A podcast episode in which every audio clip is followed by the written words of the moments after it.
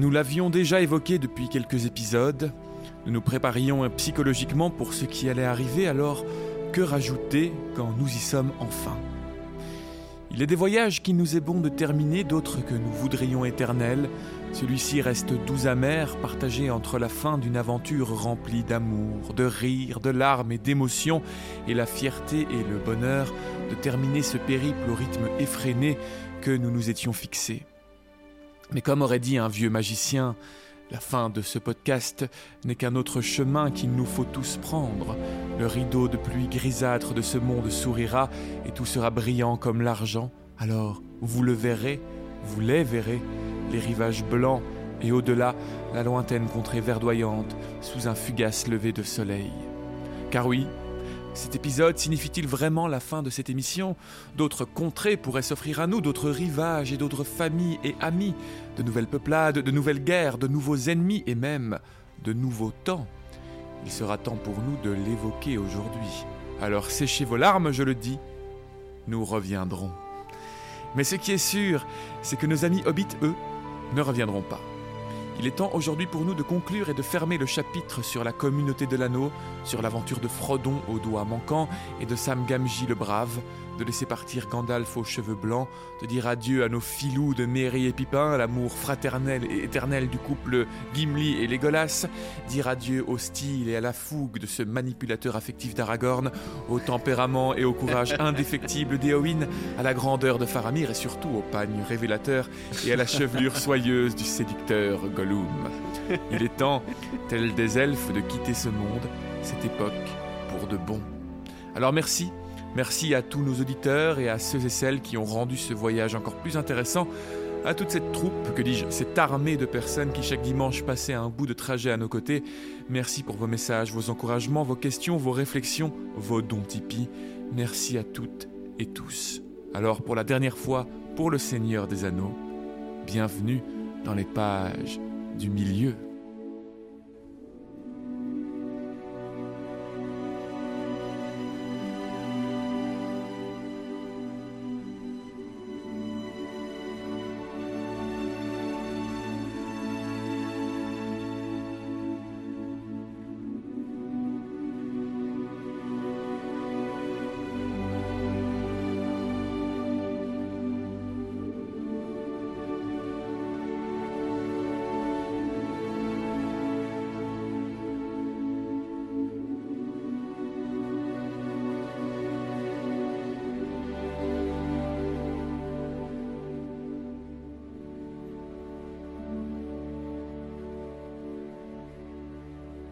Ah, ça y est, je pleure déjà. Je suis désolé, la qualité d'enregistrement de mon micro va être assez mauvaise. Je viens de le mouiller totalement de mes larmes. Oh, Je, je ne peux plus. tiens, un petit mouchoir, mon cher. Eh bien, fixe euh, Julien, comment allez-vous? Bienvenue. Eh Bienvenue. bien, ça va, ça va. Tu parlais de, de, de, de rideau de pluie grise qui laissait la place au soleil. Vivant en Belgique, euh, j'attends, j'attends avec euh, grande impatience. Là, on a le rideau de pluie, mais pas le soleil. J'étais assez ému en, en me rendant euh, sur le, ce lieu d'enregistrement. J'écoutais la musique euh, qui accompagne euh, la, la scène dans notre studio. dans Les Havres Gris, dans le, le film de Peter Jackson, et j'étais assez ému. Et après, j'étais là. Et en fait, non, je suis pas si ému que ça parce que ce n'est pas tout à fait la fin de ce podcast. Ce n'est pas tout à fait la fin. Je n'arrive pas à être totalement ému. Je sais que ce n'est pas tout à fait fini. Eh Et en ben, même temps, On y reviendra euh, dans cet épisode justement, parce qu'hier je suis tombé dans un petit rabbit hole euh, en voulant me renseigner sur un des petits personnages qu'on va rencontrer aujourd'hui. Enfin, petit, euh, le mot est faible. Grand. grand. Euh, et du coup, tout un rabbit hole qui m'a emmené dans des temps euh, illustres euh, de la Terre du Milieu, euh, et en tout cas de, de Arda même. Et oui, oui, oui, j'étais moins ému aussi parce que euh, il y a beaucoup à aller, à aller voir dans tout ça. hmm, C'est clair, alors nous en parlerons évidemment plutôt à la fin de ce podcast. Évidemment, on prendra le temps de d'évoquer la suite de cette émission. On a reçu énormément de messages, une foule de messages qui nous posaient la même question. Allez-vous continuer? Ah, On peut déjà répondre oui, mais alors comment et sous quelle forme? Euh, nous vous en parlerons à, à la fin de l'émission. Alors restez avec nous, un petit. Ce sera plus que en présentiel maintenant. Euh, on Voilà. sera toutes les semaines euh, sur la grande place de Bruxelles. Ouais, ouais, on a loué euh, ou alors un auditoire, peut-être un auditoire à l'ULB, l'Université libre de Bruxelles. Un petit cote de temps en temps pour des épisodes spéciaux.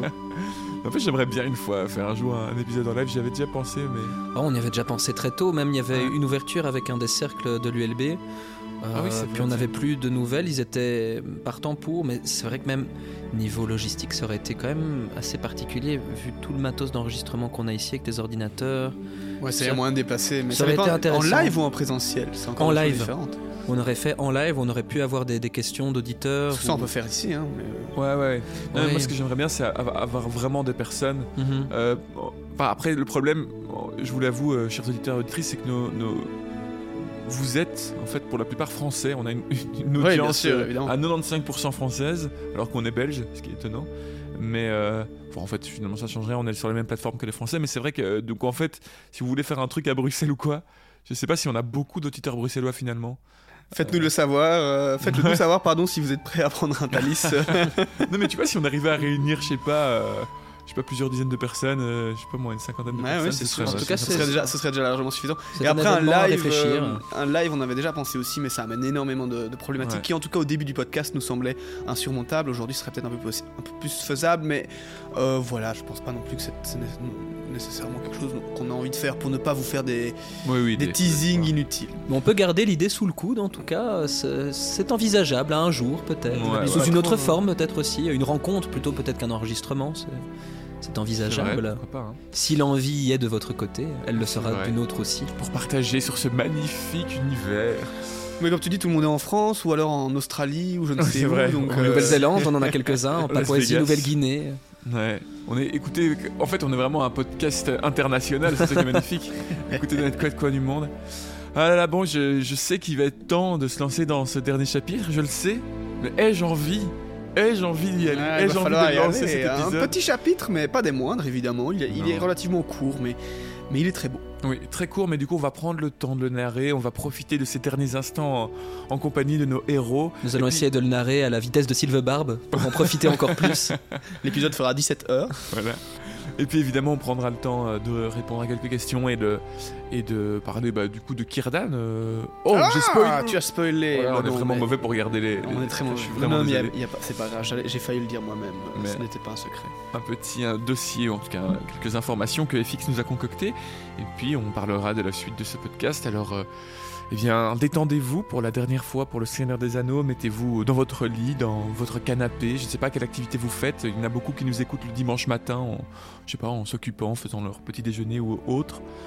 Alors, euh, préparez-vous, détendez-vous. Et je vous souhaite un excellent dernier épisode, tout cœur.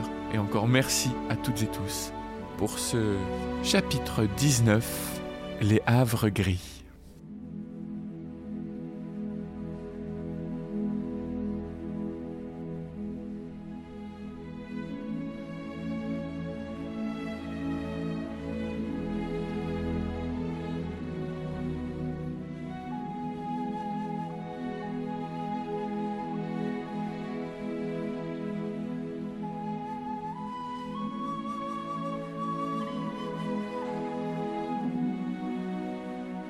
Le nettoyage de la comté prend moins de temps que ce que Sam pensait.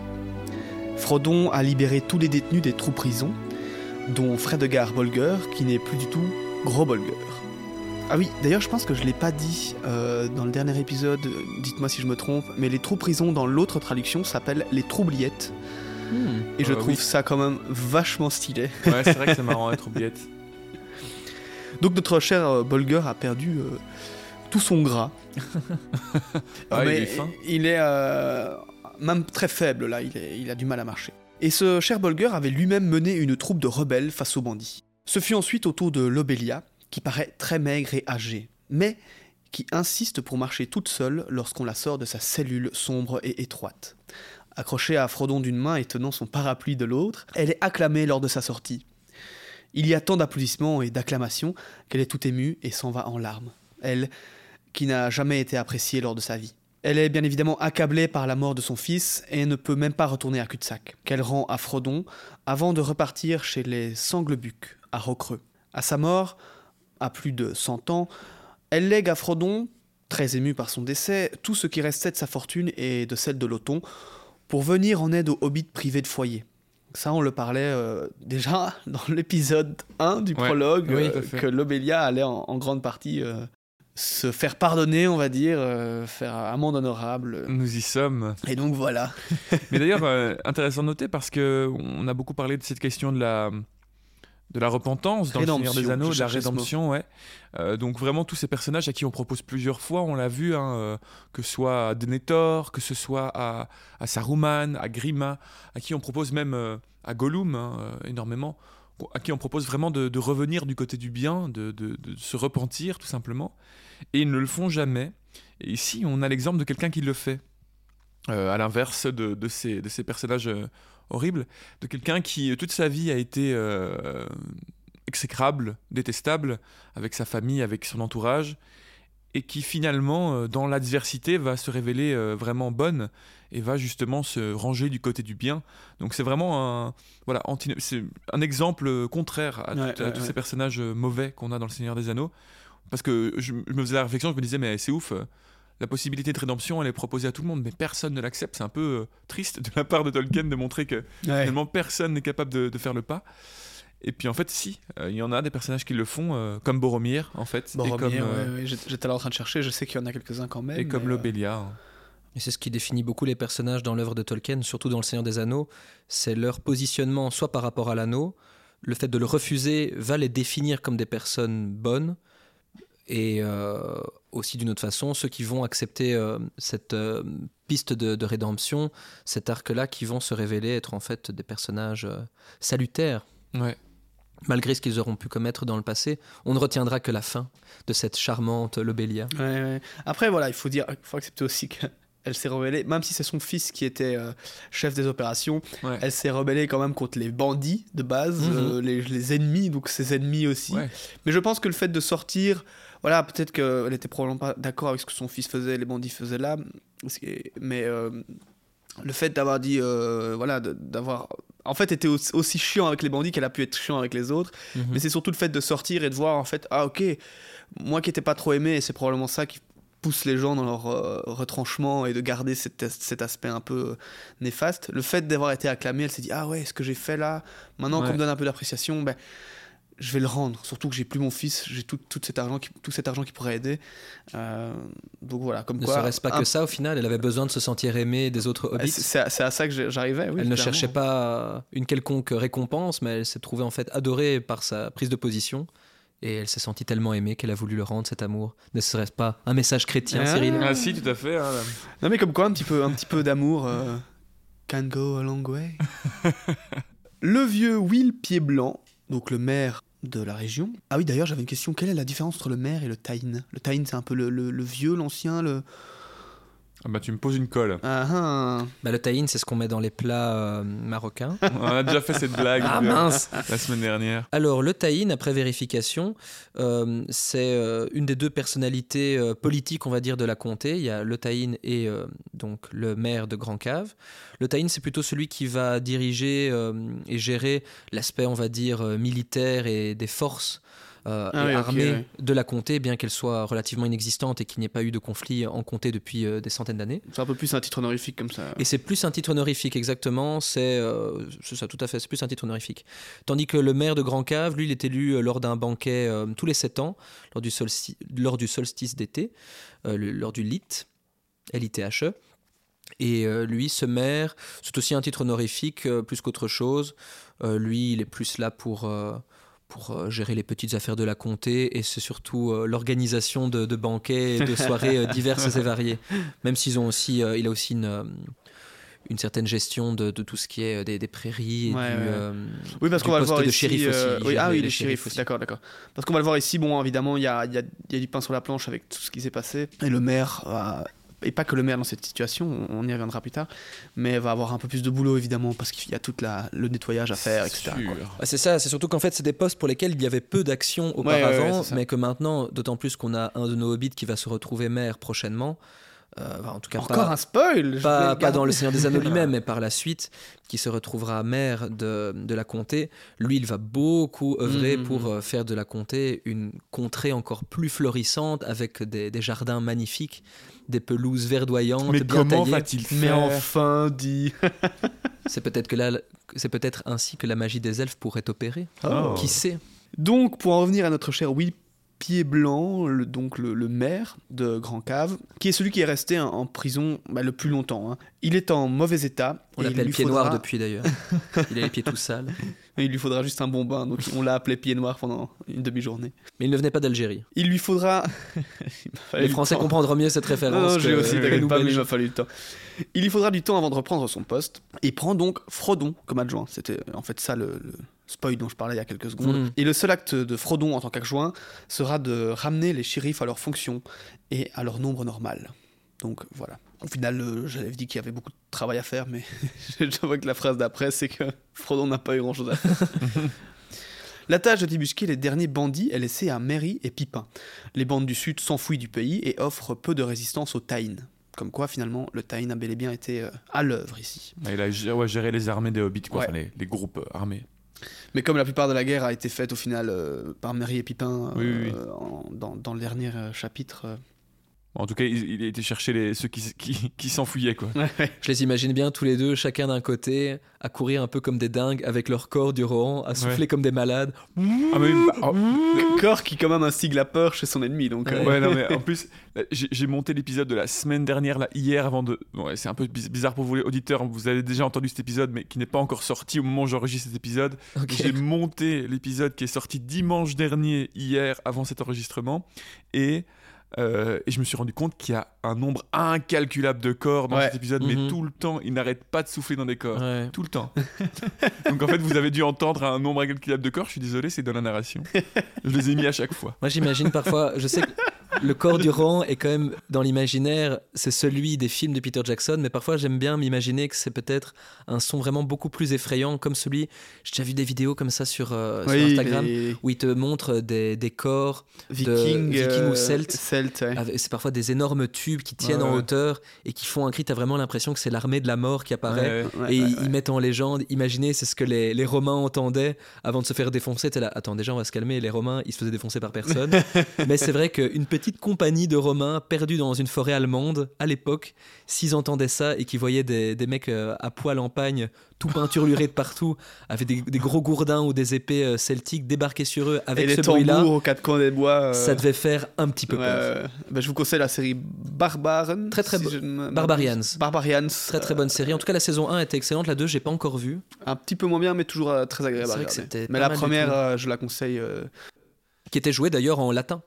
C'est joué en. ro- Il parle Ah, en, en latin et les, Ah ouais. et les germains en, en allemand, donc c'est euh, extrêmement bon pour. Après, L'immersion histori- est plutôt bonne. historiquement, il y a probablement des grosses libertés par la- dans les combats et tout, mais très très chouette. Mais du coup, oui, ces corps font instiguent un. C'est vrai que j'ai vu aussi ces vidéos, ça, c'est vrai que c'est assez euh, effrayant.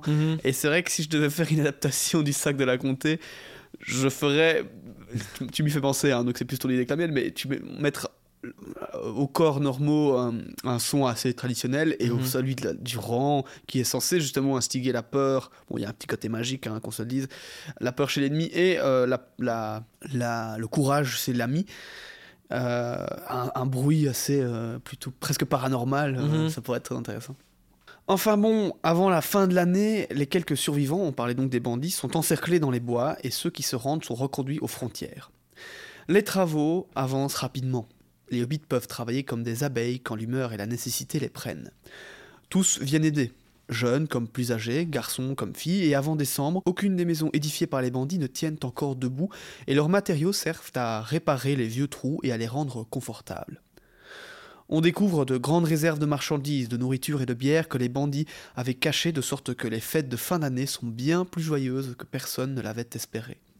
À Hobbitpour, on répare le chemin des trous du talus, la sablière est aplanie et transformée en jardin, abrité, et de nouveaux trous sont creusés. Le numéro 3 étant rendu à l'ancien qui dit souvent Hmm, Quelque chose malheur est bon, comme je l'ai toujours dit, et tout est bien qui finit mieux. Il y a quelques discussions sur le nom à donner au nouveau chemin.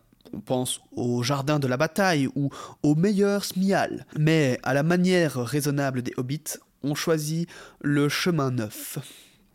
Cela reste une plaisanterie tout à fait dans le goût de l'Eso de le désigner sous le nom de cul de charcou. Co- Comme c'est c'est fin et subtil. Ouais. Les plus grands regrets sont par rapport aux arbres disparus, qui attristent Sam plus que tout. Il faudra naturellement plusieurs générations pour retrouver de beaux grands arbres. Mais Sam se souvient enfin de son cadeau galadrielesque, Mmh. sa petite boîte de graines. Il la sort et la montre aux autres voyageurs, car c'est ainsi que tout le monde les appelle à présent. Ils viennent de, Les voyageurs Ouais, C'est ça. Je me demandais quand tu y penserais, dit Frodon. Ouvre-la. À l'intérieur se trouve une fine poussière grise et une graine semblable à une petite noix à la coquille argentée, Mais que puis-je faire de ça? Dit Sam. Jette-le en l'air par un jour de vent et laisse-le faire son heure, dit Pipin. Sur quoi Choisis un endroit comme pépinière et vois ce qui arrivera là aux plantes. Mais je suis bien sûr que la dame n'aimerait pas que je garde tout pour mon propre jardin, maintenant que tant de gens ont souffert. Fais appel à toute ta tête et à toutes tes connaissances personnelles, Sam. Puis utilise le don pour aider à travailler et l'améliorer. Et emploie-le avec parcimonie. Il n'y en a pas beaucoup et j'imagine que chaque grain est précieux. Sam fait donc des plantations à tous les endroits où les arbres particulièrement beaux ou aimés ont été détruits et il place un grain de la précieuse poussière dans la terre à la racine de chacune. Il fait ça dans toute la comté avec une attention spéciale pour Hobbitbourg et les eaux. À la fin, il lui reste une petite quantité de poussière. Il va donc à la pierre des trois quartiers, qui est à peu près au point central de la comté, et la jette en l'air avec sa bénédiction. La petite noix d'argent, il la plante dans le champ de la fête, où l'arbre se trouvait autrefois. Il lui faut patienter difficilement tout l'hiver, mais au printemps, ses espoirs les plus fous sont dépassés. Des arbres se mettent à pousser comme si le temps, pressé, voulait faire en un an l'œuvre de vingt. Dans le champ de la fête jaillit un jeune arbre magnifique. Il a l'écorce argentée et de longues feuilles, et en avril, il se couvre d'une floraison dorée. C'est en fait un malorne, et il fait l'émerveillement de tout le voisinage. Dans les années suivantes, alors qu'il croît en grâce et en beauté, il devient connu partout, et les gens viennent le voir de loin. C'est le seul malorne à l'ouest des montagnes et à l'est de la mer, l'un des plus beaux du monde. 1420 est une merveilleuse année pour la comté, avec un soleil magnifique et une pluie délicieuse au moment opportun, ainsi qu'un air de richesse et de croissance et un rayonnement de beauté surpassant celui des étés mortels qui vacillent et passent sur cette terre du milieu. Tous les enfants nés ou conçus en cette année sont robustes et beaux, et la plupart ont une riche chevelure dorée, rare auparavant parmi les hobbits. Il y a une telle abondance de fruits que les jeunes hobbits baignent presque dans les fraises à la crème, et après ils s'installent sur les pelouses sous les pruniers et mangent jusqu'à élever des monceaux de noyaux semblables à des petites pyramides ou des crânes entassés par un conquérant. Ce sont les mots de Tolkien, pas les miens. Personne n'est malade et tout le monde est heureux, sauf ceux à qui il revient de tondre l'herbe. Eh bien, franchement, les hobbits, ils ont droit à de la petite poussière qui se met dans l'eau et dans l'air et qui rend tout le monde heureux, qui Nous, fait on- pousser les fruits. on alors a que nous, juste en des produits toxiques qui vont se mettre dans l'eau. on a le droit à des produits toxiques cachés par le gouvernement qui nous donnent le cancer et qui, et qui détruisent nos enfants. Et on peut plus manger les, les, les œufs de nos poules. Tu vois la différence. Le Mordor a fait son œuvre. Moi qui pensais qu'on était en comté ici, pas du tout. Pas du tout. Ouais, après, moi aussi, je veux bien aller disperser un peu d'amphétamine un peu partout dans Bruxelles, ça fera le même effet. hein. En fait, Ouais, je vois, les vois venir, hein, les hobbits. Mais ça, c'est Euh, déjà le cas, tu sais, quand tu regardes les eaux usées du port, enfin de, de la région d'Anvers, je crois que c'est la région d'Europe où il y a le plus de cocaïne présente dans l'eau. Donc visiblement, il y a une certaine poudre, en tout cas magique, Oh, qui est à l'œuvre en Belgique, là, mais pas une qui fait pousser l'herbe. Là, tu sais, t'as, t'as la vraie vision de la comté qui est toute grise, avec juste des, des hobbits en train Dans de les se coins. piquer, tu vois, comme ça, avec des grosses cernes, ils sont là. Ouais, ils sont trop beaux tes cheveux. Mon Ouais, précieux, mon Oh, précieux regarde le bel arbre, et t'as un vieillard tout, tout cramoisi, tu il est magnifique. Ils sont en train de courir dans les, les champs dévastés avec une- un vieux pipeau de bois en train de courir après des ennemis invisibles. Mais vous attrapez Mais vous attrapez, revenez Avec, euh, il y en a quatre au milieu qui sont là. Et moi, j'ai vu le roi, hein. Et moi, j'ai détruit un anneau. De quoi il parle, lui? L'Obélia, en fait, elle a 25 ans, elle est juste complètement défoncée par l'héroïne, avec son vieux parapluie. Les troubliettes, ils les ont fait tout seuls, tu sais, c'est vraiment les, c'est les vieux tunnels dans les, dans, dans les villes, là. Ouais.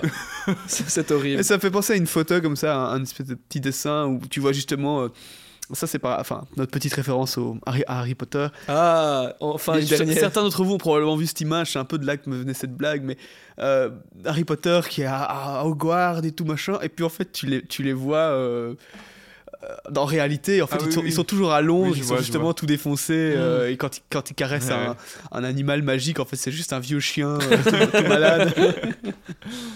Non.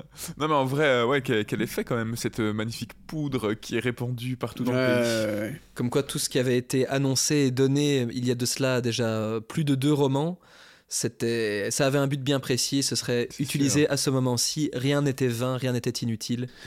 Tout Mais, avait été euh, pensé. on, on revient euh, ici. euh, Enfin, euh, Gandalf sait beaucoup de choses, mais Galadriel en sait tout autant, qu'on se le dise. Bien sûr. Donc on revient à ces pouvoirs en fait de Galadriel, de certains elfes, de beaucoup d'elfes d'ailleurs. de- Enfin, de beaucoup d'elfes, je ne sais pas, mais. Son miroir de- de- révèle de beaucoup voir, de choses, euh, des choses qui furent, des choses qui sont et certaines choses qui ne se sont pas encore passées. Ouais, ouais, ouais, ouais. Tiens, d'ailleurs, est-ce qu'on avait parlé de ça dans un des épisodes précédents? Quand. euh, Oui, c'est ça. Quand euh, Elrond, Aragorn. euh, putain, pardon. Elrond, Gandalf et euh, Galadriel et Celeborn, pardon, discutent à quatre. Mhm. Et Ouais. ils discutent complètement télépathiquement. Je sais pas si ça avait été remis dans les. Oui, oui, on en Si, avait on avait parlé. On, On avait avait, parlé euh, longuement On s'est ouais. arrêté dessus, bah, pas longuement, mais on s'est arrêté dessus pour noter effectivement Qu'il discutait Leur sur la parole. capacité. euh, ses capacités euh, hors du commun. Ouais, mais c'est vrai. Enfin, soit. Reprenons notre petit parcours de la comté. Car dans le quartier sud, les vignes sont chargées de raisins et la récolte de feuilles est étonnante. Les granges sont bourrées et l'orge du quartier nord est si belle que l'on se souvient longtemps de la bière du Malte de 1420 qui devient proverbiale car une génération plus tard, on peut encore entendre dans quelques auberges un vieux reposer son pot après une bonne pinte de bière en soupirant. Ah, c'était du vrai 1420 ça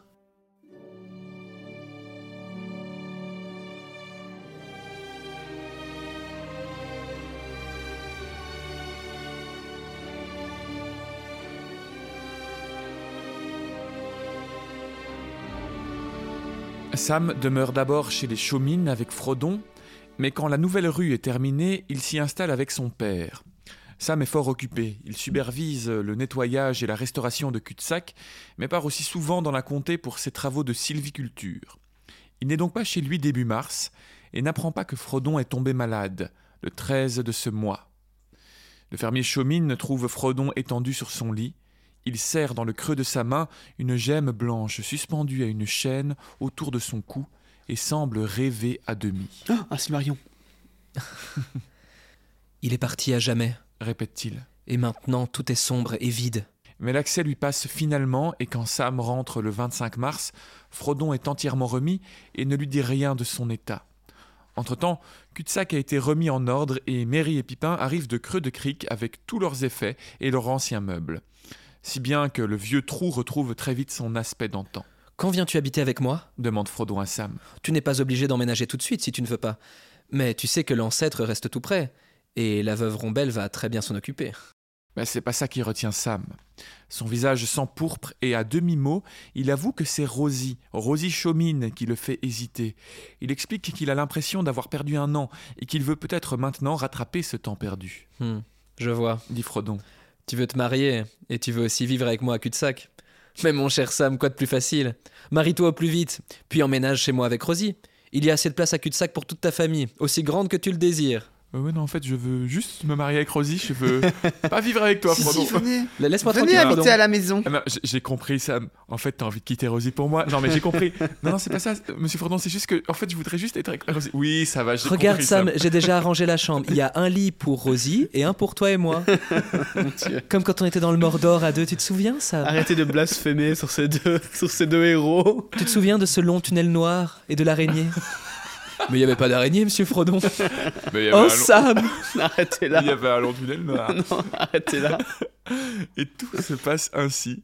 Sam épouse Rosie Chaumine au printemps de l'an 1420 et il s'installe à cul-de-sac sous l'insistance de Frodon. C'est moi, qui rajoute. Mais je trouve ça particulier, enfin, je vais y revenir un peu plus tard parce que c'est un peu particulier leur, leur, leur relation, je trouve, à Frodon et Sam. Frodon qui veut garder un peu sous sa botte, un peu sous son crochet, Sam, Hmm. comme le faisait Aragorn avec Éowyn. Je sais que c'est pas l'intention de, de Tolkien, mais moi, ça me donne un peu cette impression. Bah, D'autant plus que Frodon a l'air euh, par moments assez euh, rêveur, euh, malade et, et très Ouais. distant à ce qui se passe. Donc ça paraît étonnant qu'il veuille peut-être, soit parce qu'il veut encore profiter de Sam avant de partir, parce qu'il sait qu'il va devoir partir, soit parce que, je sais pas, un, petit jeu pervers de la part de Frodon. Mais par contre, ce que, la chose sur laquelle je voulais m'arrêter, c'est que hum, ce n'est pas spécifié en tout cas dans la, tel quel, mais on est bien d'accord que la maladie que, que vit Frodon en cette fin de mois de mars, c'est parce que cela fait euh, plus d'un an, enfin cela fait un an qu'il a été poignardé au Mont Venteux, c'est pas pour oui, ça à peu près, oui. C'est une sorte d'anniversaire et du coup sa blessure le fait encore euh, revivre une certaine fièvre, c'est pour ça Moi, moi, pour moi, c'est plutôt le, le mal que l'anneau, euh, de manière générale, a fait. Et donc, Ah euh, mais non, c'est ça, c'est parce que l'anneau a été détruit un an, c'est pas par rapport à sa blessure, tu as raison. Bah, moi- c'est tout. Moi, c'est le fait qu'il est, tout. il est presque spectral. euh, et c'est la raison pour laquelle il partira à Valinor, parce qu'il n'a pas.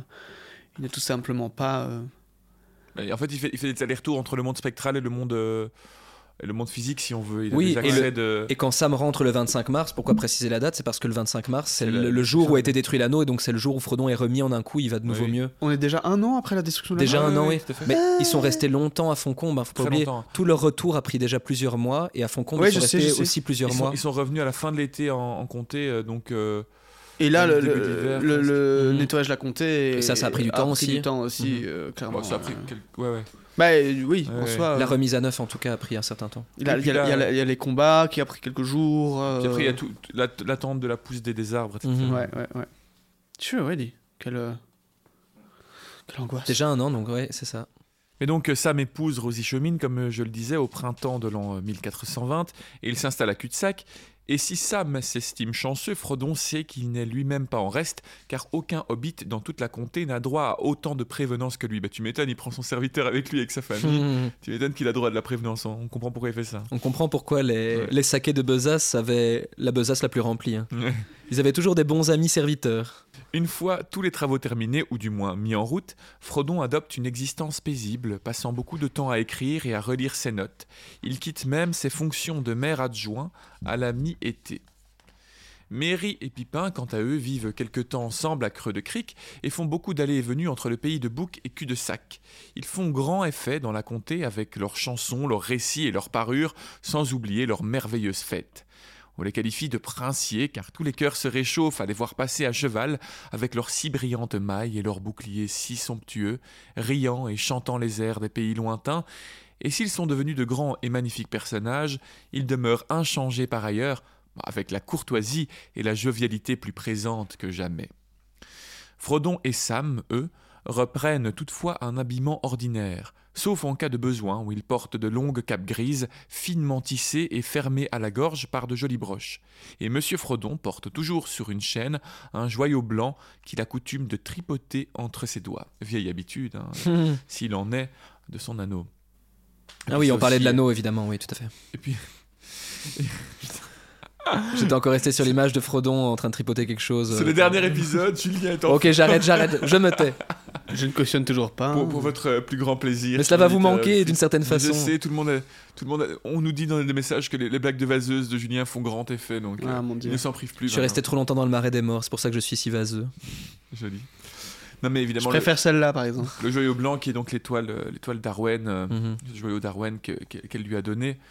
euh, et qui est le joyau qu'on voit dans les films, qui est donné à Aragorn. On l'avait dit, toutes Et- ces confusions avec les, les objets d'Aragorn et d'Arwen dans les films. Qui Et sont qui est d'une certaine manière aussi son, son token, son petit jeton qui lui permettra de partir après des havres gris euh, vers les terres immortelles.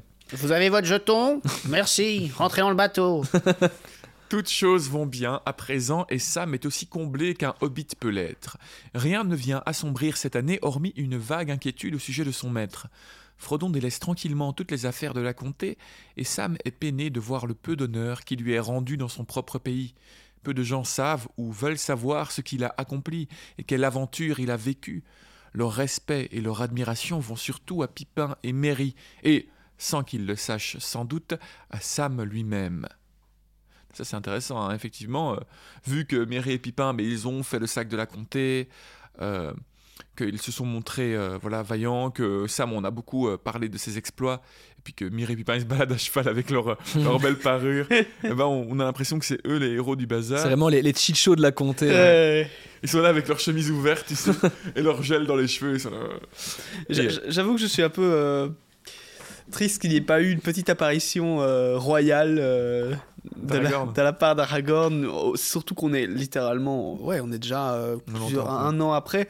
Je sais qu'il a dû probablement beaucoup de travail à Minas Tirith, mais euh, oui, allez, quand il part en Arnor refaire son royaume, quoi, dans- avoir dans les livres Tolkien qui nous dit, voilà, il passe avec tout, toute son Ah, il le fera probablement. Oui, mais pour aller voir euh, spécifiquement Frodon, quoi. Je préférais aller plus toquer à sa l'imaginer porte. euh, se re- revêtir de ses vêtements de rôdeur et venir euh, incognito à Brie et que là il retrouve les hobbits. ouais. Ce sera encore plus Ça sympathique. aurait été plus mignon, mais j'aurais pas eu ce truc de. Tu vois, tout le monde qui arrive, qu'est-ce qui se passe? Et en fait, Frodon euh, répond à sa porte. et, Enfin, tout le monde regarde avec Aragorn en mode. Ouais. Qui, s- le roi, littéralement, du, du continent qui Ouais. s'incline devant lui. euh. Moi, je l'imagine plutôt venir avec ses, ses habits de rôdeur, mais en dessous, sa belle tenue, et en profiter pour l'enlever au ralenti dans le, dans, dans- dans- au pot des fringants exprès, tu vois, pour se la péter un peu. Parce qu'on sait très bien qu'il sait très bien le faire. Ouais. Et puis appeler Eowyn, t'as vu? T'as vu Eowyn?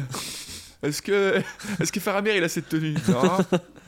Est-ce qu'il a des gros bras comme moi? Non. Non mon roi, vous avez les plus gros bras. Aragorn C'est quand même con, Eowyn. Alors c'est bien avec Faramir. C'est bien? Parfois j'y repense, tu sais. Ah Rowan, viens ici. On a, Le on a perdu. Cyril, on l'a perdu. Aragorn le toxique qu'on l'appelle. Quand le toxique. Mais à l'automne, réapparaît l'ombre de vieux soucis. Un soir, Sam entre dans le bureau et trouve son maître très étrange. Il est pâle et ses yeux semblent voir des choses lointaines. Qu'avez-vous, monsieur Frodon? Demande Sam, Je suis blessé, répond-il. blessé. Je ne guérirai jamais réellement. Nous sommes le 6 octobre. Deux ans plus tôt, ce jour-là, il faisait noir dans le vallon au pied du mont Venteux. Et voilà, j'ai essayé d'aller plus vite que la musique et effectivement, c'était à ce moment-là que c'était euh, un souvenir de sa, du moment où il s'est fait blesser par le roi sorcier Ouais. et non pas le 25 mars où c'était le souvenir de la victoire sur l'anneau justement. Et il avait déjà eu, euh, un an auparavant, ce souvenir lorsqu'il revenait justement avec Gandalf, euh, c'est dans le chapitre précédent ou deux chapitres avant, quand ils reviennent euh, avec Gandalf et qu'ils passent devant le mont Venteux avec la compagnie. Oui. Et, euh, et il est dit qu'il demande à ses amis de se presser et de ne pas rester longtemps là et qu'il est malade pendant un, un jour. Euh, donc voilà, chaque- en fait, chaque année, le 6 octobre, il a ses réminiscences et sûrement un peu avant le 25 mars. Il a euh, la maladie qui revient dû au fait qu'il est passé dans le monde spectral à un moment. Oui. euh, Et que les derniers jours étaient particulièrement éprouvants euh, Ouais. au Mont Destin. Et donc il se. Euh, il, il- il- il guérit souvent le 25 mars, en fait, le jour où il a détruit l'anneau. Vraiment comme un- les syndro- le syndrome d'un stress post-traumatique. hein. Le repasser devant un endroit où il a vécu Ouais. euh, un trauma, ça lui fait remonter euh, une grande douleur. Et puis la date anniversaire aussi, le- la simple connaissance ou évocation de cette date, euh, son corps réagit. Ouais, ouais. Et Ouais. encore cette séquelle en lui euh, qui se ravive euh, chaque année. Des jours passent et 1421 arrive. En mars, Frodon est de nouveau malade et il le cache à grand-peine car Sam a d'autres préoccupations. Euh, je veux juste revenir sur cette date. Je vous rappelle que 1421, c'est l'âge, euh, c'est le, décompte des années en temps Hobbit. Nous sommes en 3000 passés euh, lors du en calendrier classique. Donc Sam a d'autres préoccupations. Son premier enfant est né le 25 mars, une date que Sam ne manque pas de remarquer. Le 25 mars, qui est donc l'anniversaire de la destruction de l'anneau, et son enfant naît à cette date-là deux ans plus tard. Ah. C'est pour ça que son enfant s'appelle euh, Unique. L'anneau. Sauron. Unique anneau Sauron. Unique non, Sauron. Papa, papa, pourquoi tu as appelé ma, ma sœur Rose? Parce que ta maman adore les roses. Sauron Donc Sam annonce à son maître qu'il voulait lui donner le nom de Frodon à son enfant, mais que malheureusement son enfant est une fille. La plus jolie petite fille que Sam ait jamais vue, mais il ne sait quel prénom lui donner. Frodon lui conseille alors de choisir un nom de fleur, comme le veut la tradition. Il réfléchit un moment et propose enfin à Sam. Elanor, l'étoile soleil, nom de la Mmh. petite fleur dorée dans l'herbe de la Lothlorienne. À cette idée, Sam est conquis et Elanor est donc choisi. Six mois plus tard, en l'an 1421, Frodon fait venir Sam dans son bureau. Jeudi sera l'anniversaire de Bilbon, il aura 131 ans. Frodon explique à Sam qu'il aimerait partir avec lui, bien qu'il sache qu'il ne puisse s'absenter longtemps à cause de sa famille, mais il désire faire un bout de chemin avec son compagnon. Il demande à Sam de dire à Rosie qu'il ne sera parti qu'une quinzaine de jours. J'aimerais pouvoir aller avec vous à Foncombe, monsieur Frodon, et voir monsieur Bilbon, dit Sam. mais en même temps, le seul endroit où j'ai envie d'être, c'est ici. Alors, je suis désiré à ce point-là. Pauvre Sam, j'ai bien peur que tu doives en pâtir, dit Frodon. mais tu en guériras. Tu as été fait pour être solide et entier, et tu le seras. Donc encore une fois, t'as Frodon qui dit à Sam Allez, j'ai envie que tu m'accompagnes euh, faire un petit, un petit bout de chemin. Non, non, mais en fait, là, j'ai ma famille, j'ai ma fille qui vient de naître. Je dois quand même être là un peu pour Rosie. Oh, t'es un bon Sam, tu vas venir avec moi, c'est super. Non, mais tu, vas, tu- tu- tu- tu- ça devrait être comme ça, désolé. Tu vas te voir euh, mort sur ta chic, hein, comme on dit. Allez. Moi, on sait pourquoi il lui demande de venir, mais bon, Mm. c'est un peu. Enfin, je, je le trouve euh, très autoritaire quand même, Frodon, dans, dans sa manière de. Ah, il a porté l'anneau pendant un an, hein, c'est normal. Voilà. Non, mais ici, ici, clairement, dans la lecture, en tout cas, il y, a- il y a clairement ce truc où on sait pourquoi Frodon le fait, Oui, il lui demande, etc. Mais je peux comprendre plutôt, quand on faisait les blagues euh, un, un peu plus tôt dans le chapitre, lui- le fait de lui demander qu'il vienne vivre avec lui Ouais. et tout, c'est vrai qu'il y a un peu un truc. euh, Mais, mais je pense qu'on y colle évidemment notre vision euh, moderne. évidemment. Mais il y a quand même un truc un peu insistant comme ça en mode. euh, Allez, reste avec moi, Sam. Mais bon, évidemment que c'est cette question de fraternité tellement forte que. Et puis Sam, on le sait, Frodon est de manière très pragmatique un des plus grands amours de sa vie. Vraiment, je le dis pas sans humour aucun. Il a un amour énorme Mhm. pour, pour lui. Et, euh, et en fait, son, un de ses plus grands bonheurs est, évidemment de- d'être avec lui et de, et de, de l'accompagner et de le servir. Au cours des deux jours suivants, Frodon passe en revue tous ses écrits et documents en compagnie de Sam et lui remet ses clés. Il y a là un grand livre à simple reliure de cuir rouge. Ses hautes pages sont presque remplies à présent.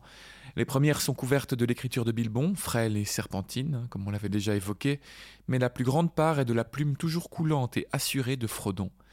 Tout est divisé en chapitres, mais le dernier est inachevé, suivi de quelques pages blanches.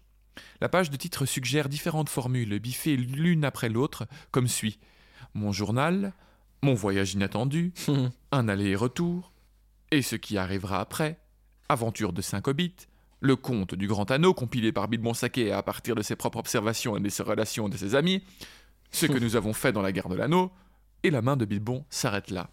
Et Frodon a écrit La chute du seigneur des anneaux et le retour du roi. Entre parenthèses, tel que vu par les petites gens ou mémoire de Bilbon et Frodon de la Comté, complété par les relations de leurs amis et l'érudition des sages. Fermez la parenthèse, et encore un petit, un- une précision, avec des extraits des livres de tradition traduits par Bilbon à Foncombe. Un titre à rallonge, comme on les aime, Ma foi, vous avez presque fini, monsieur Frodon.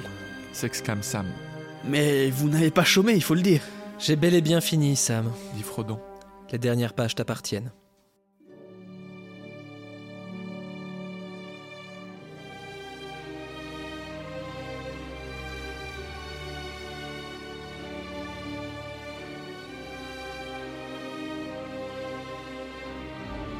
Ils partent le 21 septembre. Frodon sur le poney qu'il a porté tout le long du chemin depuis Minas Tirith et qui s'appelle à présent Grand Pas, et Sam sur son cher Bill.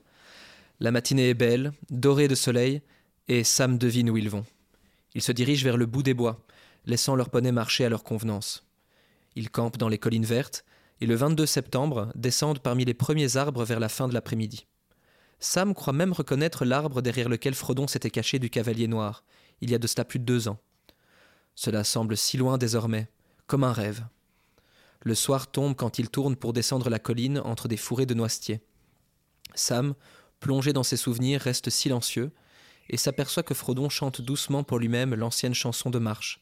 Mais les paroles ne sont pas tout à fait les mêmes. Pourrait encore surgir au détour du sentier une nouvelle route, une porte cachée. Et si je dus passer chaque fois mon chemin, bientôt viendra le jour où je prendrai enfin ces sentiers dérobés qui promettent merveille, qui à l'ouest de la lune, qui à l'est du soleil. En réponse, montent sur la route de la vallée en contrebas des voix qui chantent. Ah, Elberet si pen a Miriel, o menel aglar elenat, il tonielha beret, il demeure en nous éternel, même en ces contrées éloignées. Le souvenir de ta lumière, clarté étoilée sur les mers. Frodon et Sam font halte et s'assoient en silence dans les douces ombres jusqu'au moment où ils voient une lueur annonçant l'approche des voyageurs.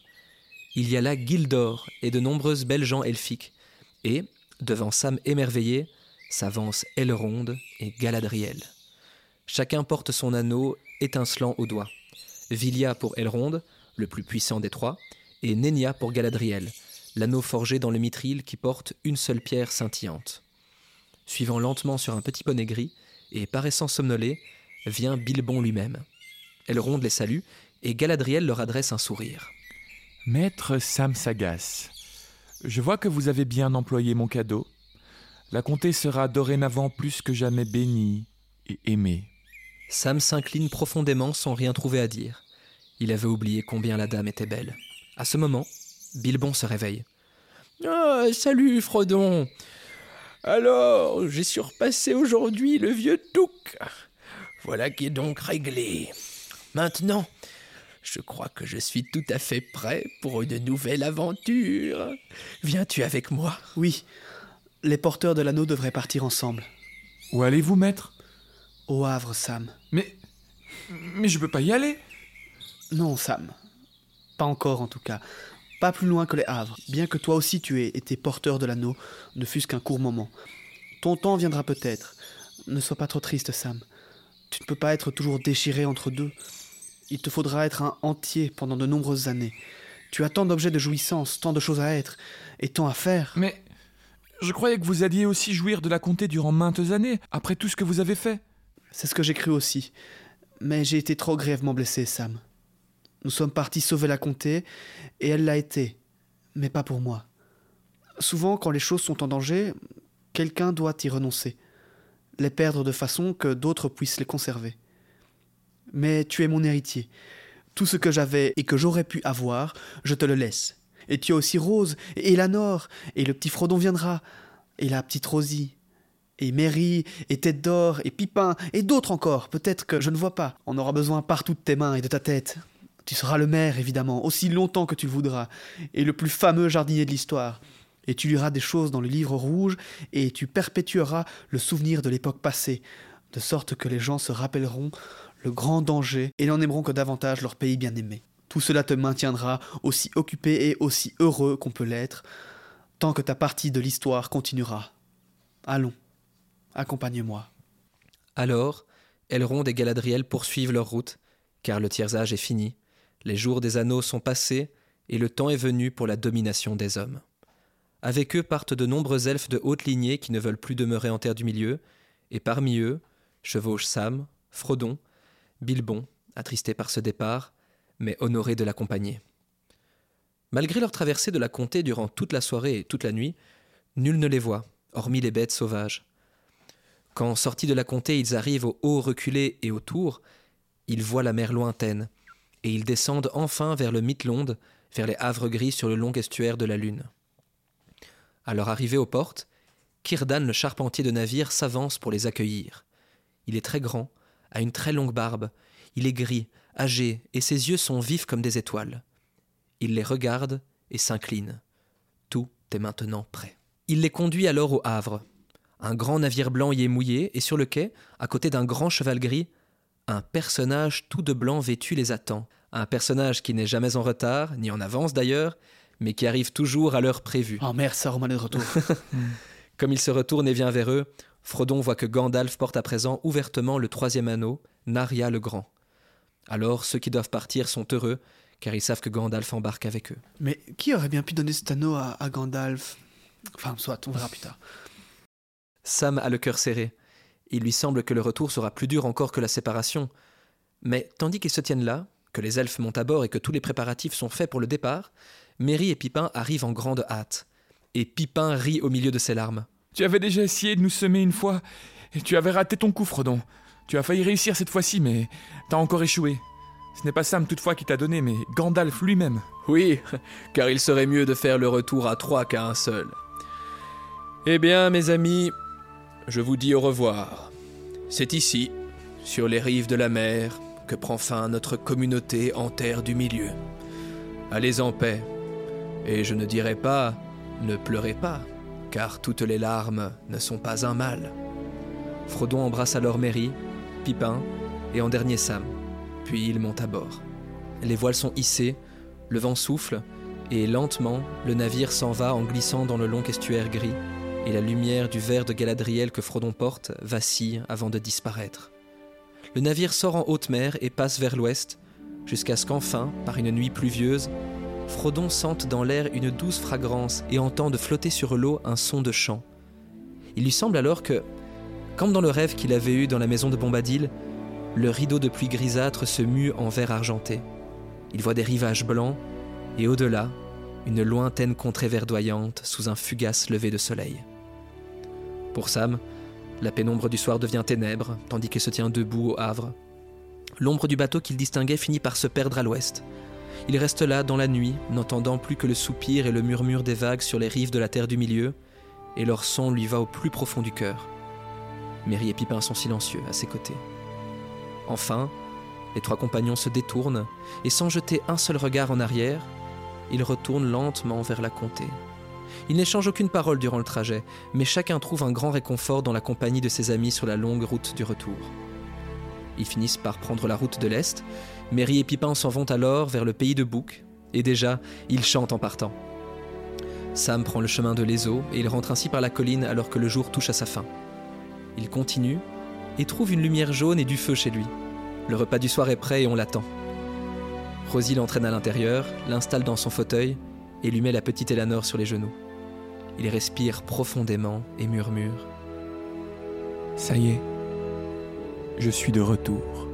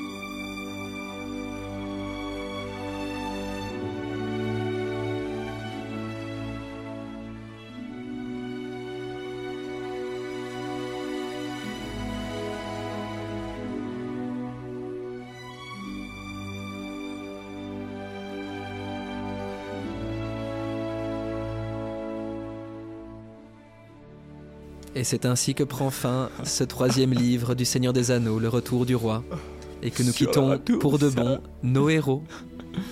Et voilà. Te dire quel mot employer? Un an et demi, hein. Un an et demi, on l'a fait. Mhm. On l'a fait.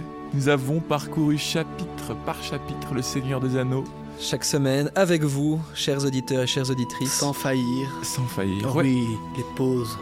Interlivre. C'est vrai, mais pas une fois lorsque nous avons commencé un livre, nous avons eu euh, une semaine de retard. Nous avons tout fait, c'était le défi que nous nous étions lancés, nous l'avons fait.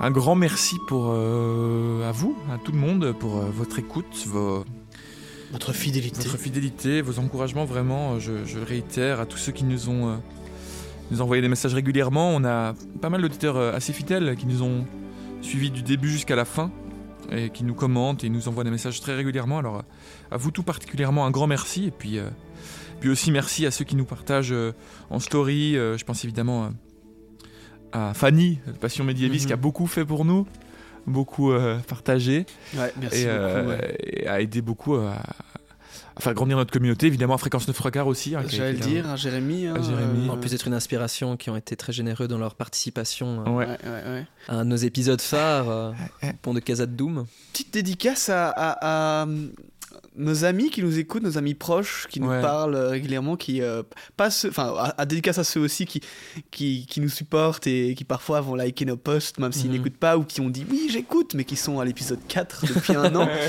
mais surtout à ceux qui nous ont écoutés quasiment tout du long. Et petite dédicace encore plus particulière, et je sais que Cyril, en tout cas toi, tu pourras en faire autant, à nos familles, à nos membres de la famille qui nous écoutent, à mon frère Bertrand, Ouais. à mon neveu qui m'écoute et qui demande les histoires de tonton dans la voiture. Trop mignon. Et moi, à ma, à ma, ma sœur et à mon beau-frère, je sais, qu'il- et à mon père aussi, qui nous, qui nous ont écoutés tout du long.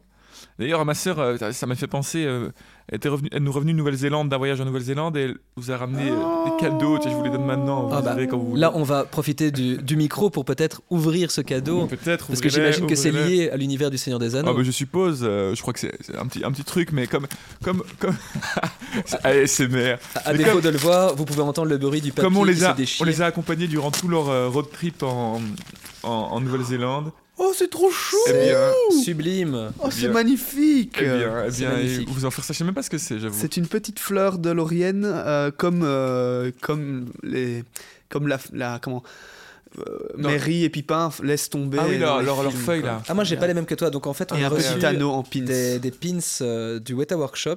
Donc, toi, tu as une feuille de la Laurienne et, Et un anneau. et un anneau. Ah, moi, j'ai l'arbre du Gondor. Oh et j'ai euh, bah, le cheval du Rohan, je crois. euh, le, le signe du, du cheval du Rohan. Allez, Bien eh ben sûr, voilà. nos petits tokens de, Voilà. de souvenirs. Peut-être qu'on de- pourra monter dans le bateau de Kirdan avec ceci. Ça fait plusieurs semaines que je les ai euh, sur, sur le comptoir de ma cuisine et, euh, et elle m'envoie des messages en disant mais tu leur as offert leur cadeau et, et j'oublie tout le temps et Bah. aujourd'hui en partant pour le pour l'enregistrement j'y ai pensé et ça tombe bien puisque c'est le dernier épisode. Eh bien, un grand merci à ta sœur et à son compagnon. Mais ce de beau cadeau. Ah, ils sont très beaux, hein. c'est vraiment mignon. Eh bien, je vous propose euh, maintenant de passer au petit dossier, peut-être sur Kirdan, avant de passer aux questions euh, des auditeurs. Alors, euh, la question, vous verrez, enfin, elle concerne évidemment plus l'avenir du podcast. On a reçu beaucoup, beaucoup de fois cette question par rapport à l'avenir du podcast, mais donc on en parlera. Et, euh, et je, mais, mais d'abord, je laisse la parole à, à FX par rapport à Kirdan. Oui, Kirdan. Et j'avais une petite réflexion aussi à faire juste sur le fait qu'il est encore dit ici, euh, les elfes de la Terre du Milieu, qui, enfin les elfes qui ne veulent pas rester en Terre du Milieu, Mhm. euh, Ouais. Ça énonce le- la possibilité de, que certains elfes restent. Alors on en a déjà parlé de ça, hein, des fils de Fëanor qui sont Ouais. essentiellement restés, etc. Et d'ailleurs on va en parler un peu ici avec Kirdan, je vais expliquer pourquoi. Euh, mais du fait que, en fait, on ne sait pas ce qu'il advient des elfes qui restent. Euh, il, est, il est dit par Tolkien, enfin, euh, il est laissé comme comme petit, comment dire, pas des, comme petit Hint comme euh, indice. J'allais dire int, indice, Indice. merci. J'a- J'avais le mot int aussi en anglais. Euh, que voilà, il y a potentiellement des elfes qui restent et dont on ne sait pas en fait la suite. euh, et on y reviendra même potentiellement beaucoup d'elfes qui sont restés, dont on a oublié plus ou moins l'existence. Et pourquoi on va parler de ça? Parce que je vais parler de Kirdan. Euh, Kirdan, euh, le charpentier, euh, mais en anglais c'est Kirdan de Shipwright. Tu l'as toi- toi-même dit, Julien, euh, dans ta version, euh, Mhm. le charpentier de bateau. Ouais. Donc shipwright, ça veut évidemment dire celui qui, qui construit des bateaux plutôt que charpentier qui plutôt construit des charpentes. C'est pas vraiment, pas vraiment une bonne traduction, mais bon. Et en fait, en parlant de Kirdan, on va d'abord évidemment faire un petit tour sur sa, sa vie. Mais je suis tombé dans un rabbit hole assez intéressant hier. Je me suis un peu perdu dans plein de Ouais. trucs. Et on va arriver à- aux questions. Euh, Est-ce que Kirdan, en fait, est l'un des elfes euh, les plus vieux euh, que l'on connaisse, nous en tout cas? Est-ce qu'il fait partie des 144 premiers elfes? Euh, Si oui ou non, et en tout cas, est-ce qu'on en connaît d'autres? Et par-delà, on, on va aussi arriver à parler vite fait de savoir si bah, il y a d'autres elfes qui sont restés, quoi. Qui est Kirdan, ce fameux elfe à la chevelure grise et à la petite barbe, qui paraît d'ailleurs même vieux? C'est rare pour un elfe hein, d'avoir une barbe. Très rare. ainsi. Alors, il est dit que c'est rare, mais que ce n'est pas le seul. Je ne sais Mhm. pas si dans le Silmarillion ou quoi, on, on peut en croiser d'autres, mais, euh, mais en tout cas, c'est très rare. Ça alors- la peine de lire le Silmarillion pour le savoir. Ah, tiens. Ah, tiens, tiens donc. Une idée comme ça. Jeté à la mer de l'Ouest. Alors, du coup, Kirdan, c'est, euh, il est aussi appelé Noé. À la base, il, il était appelé comme ça. C'était un Téléri. Et, euh, Il avait et- une arche, non? Oh mon dieu. Mais euh, No- Noé écrit comment? Euh, N-O-W-E. Et normalement, il y a un tréma sur le E. Et je vois que sur ce site-ci, il ne l'a pas. C'est mais- quand même rigolo qu'il l'appelle Noé, euh, quelqu'un qui fait des bateaux. C'est D'autant vrai, oui. d'autant plus Quand- qu'il a tu une. connais, euh, quand tu connais les influences de Tolkien. Ou alors il a une longue barbe grise et il, dof- il donne des cadeaux à Noël. Enfin, c'est le, le père Noé. Kirdan était donc un Téléri et c'était l'un des plus sages euh, princes des Téléri. Mhm. Euh, on, théorise donc en fait, mais ça c'est quelque chose dont on n'est pas sûr, euh, mais c'est fort probable que- qu'en fait Kirdan soit probablement l'un des, fasse partie des 144 premiers elfes à s'être réveillés. Ce n'est en tout cas jamais démenti et c'est fort probable. La seule chose qui pourrait, voilà, indiquer autrement, c'est qu'en fait ces 144 elfes qui sont qui sont pas nés, on les appelle les engendrés, les inengendrés pardon. Enfin, les engendrés, ça marche aussi. Euh, Qui sont apparus, qui euh, sont sur le apparus, bord qui ne sont lac. pas nés. La seule chose qui pourrait en fait aller au contraire de ça, c'est que euh, entre ce moment-là et le moment où ils ont été euh, découverts par, par les, les Valar, et notamment Oromé, il se passe donc 35 ans de, des années des arbres. Mhm. Et comme vous le savez, on l'a déjà parlé, on l'a déjà dit plusieurs fois, mais une année des années des arbres ne vaut pas une année du soleil. Elle vaut entre 7,5 ou 144 ans. Soit tout ça veut dire qu'il est possible que, euh, selon les estimations, ça fasse en fait une équivalence de 300 ans. Ok. Euh, c'est peut-être pas le bon calcul euh, quand on fait x7,5 ou x 144, mais Mhm. c'est la, la- c'est la date que j'ai, enfin c'est le nombre d'années que j'ai trouvé sur internet. Et donc ce qui fait que dans, durant ces 300 ans, euh, avant d'être vu par Oromé, en fait c'est 144 Et donc elfes. être invité. euh, Et avant euh, d'être invité en, en, En Valinor. il est possible que, ben, en fait, il y a déjà beaucoup d'elfes qui sont nés, il y a des, beaucoup d'elfes qui sont Ouais. également potentiellement morts. On y reviendra aussi, etc. Et donc peut-être que soit il fait partie des 144 elfes, ce qui est fort probable et pas spécialement démenti, soit qu'il soit né dans, dans cette période-là, quoi. En tout cas, il était là avant d'arriver en Valinor. Il fait partie. Voilà. Et en tout cas, ce qui est sûr, c'est qu'il est considéré comme l'un des êtres les plus vieux de la Terre du Milieu, euh, à part Sylvebarbe et certains autres elfes et Tom Bombadil. Ok. Donc, on est quand même dans du vieux très vieux. très très vieux. Ce qui en revient à la fameuse question que j'avais en off. euh, les elfes vieillissent ou pas, mais vieillissent beaucoup plus lentement que les hommes. Euh, mais est-ce qu'ils vieillissent ou pas? Ça, c'est la question en fait. Parce qu'il est dit dans certaines euh, interprétations qu'en fait ils vieillissent, mais beaucoup plus lentement. Et ce qui expliquerait que euh, Kirdan ait cet aspect un petit peu vieux, même si ses yeux restent très, euh, très, très perçants. Oui, c'est ça, parce que on vous l'a pas dit, mais dans le. Je sais pas si tu l'as précisé, mais dans le chapitre qu'on vient de lire, quand on rencontre Kirdan au Havre Gris, il y a une phrase de Tolkien qui dit que c'est. Il a un Les aspect yeux de brillants comme vieux. des étoiles. Oui, oui, Oui, je mais, oui, qu'il a, un aspect vieux. Mhm. Ouais. Donc, Il a est gris. Il a l'air vieux. Et, et ça, c'est quand même. Moi, ça m'avait fait tiquer, effectivement, de, de se dire tiens, euh, comment ça se fait qu'un elfe peut avoir l'air vieux Puisque normalement, ils ne, ils ne meurent pas de vieillesse, donc leur corps ne doit pas se. Les, euh, Subir les affres du temps. Ouais, c'est ça. Je pense que ça, et j'ai lu ça plusieurs fois en fait. Euh, maintenant, c'est des, Là, je vais parler de toutes des choses qui sont des théories, mais qui sont, restent basées Mhm. clairement sur des choses de Tolkien. Ici, je vais parler un peu d'une théorie qui est un peu plus euh, des trucs que j'ai lus sur Korra, etc. C'est très intéressant, mais c'est à prendre avec beaucoup plus de pincettes. Mais j'ai souvent lu en fait que les elfes vieillissent bel et bien.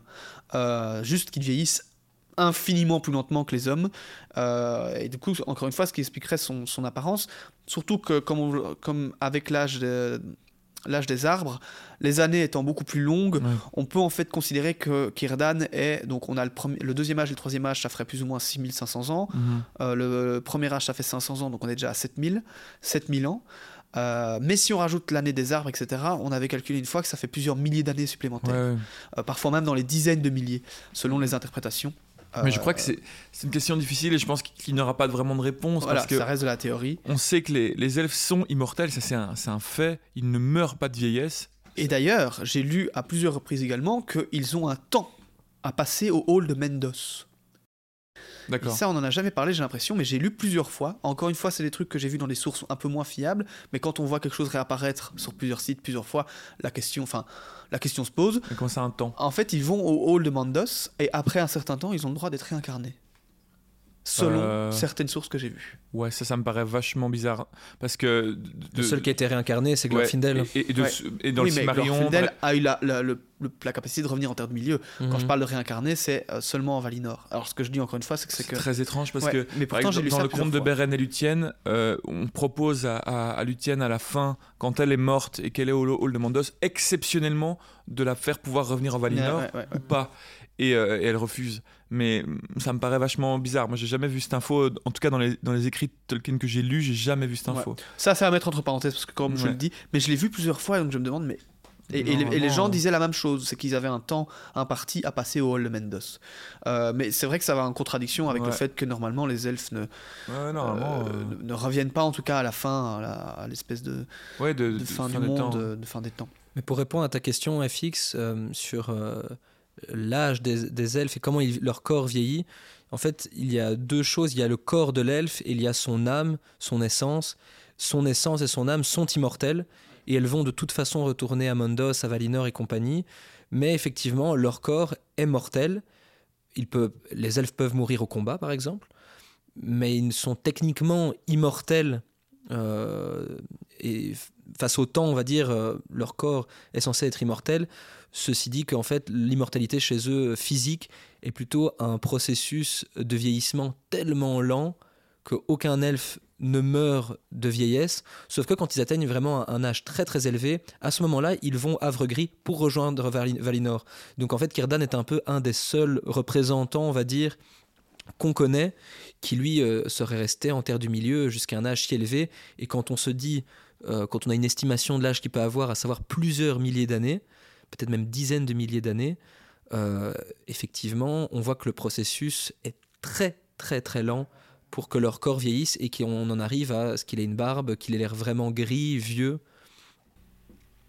Oui, ah ouais, clairement. tiens, mais euh, en fait, je, désolé, je, je regarde des infos en même temps pour euh, essayer d'être précis. Et effectivement, l'info que tu donnes, FX, semble quand même euh, vrai, ce qui me paraît étrange. Alors, c'est peut-être des, des modifications de Tolkien plus tard, dans, parce qu'on Dans sait qu'il a fait un lettres, beaucoup. ouais, ouais, euh, ouais. il y a des choses du Silmarillion qui ne sont plus valables, euh, par exemple, qu'il a modifié à- par des lettres euh, par la suite. Ça vaudrait vraiment la Et, peine euh, de le lire, et- ce Silmarillion. Ah, ça mais oui, dis, ça me donne envie, moi. Mais, mais du, du coup, euh, effectivement, les, les elfes, euh, donc comme tu le dis, Julien, très justement, leur âme est immortelle, pas leur corps.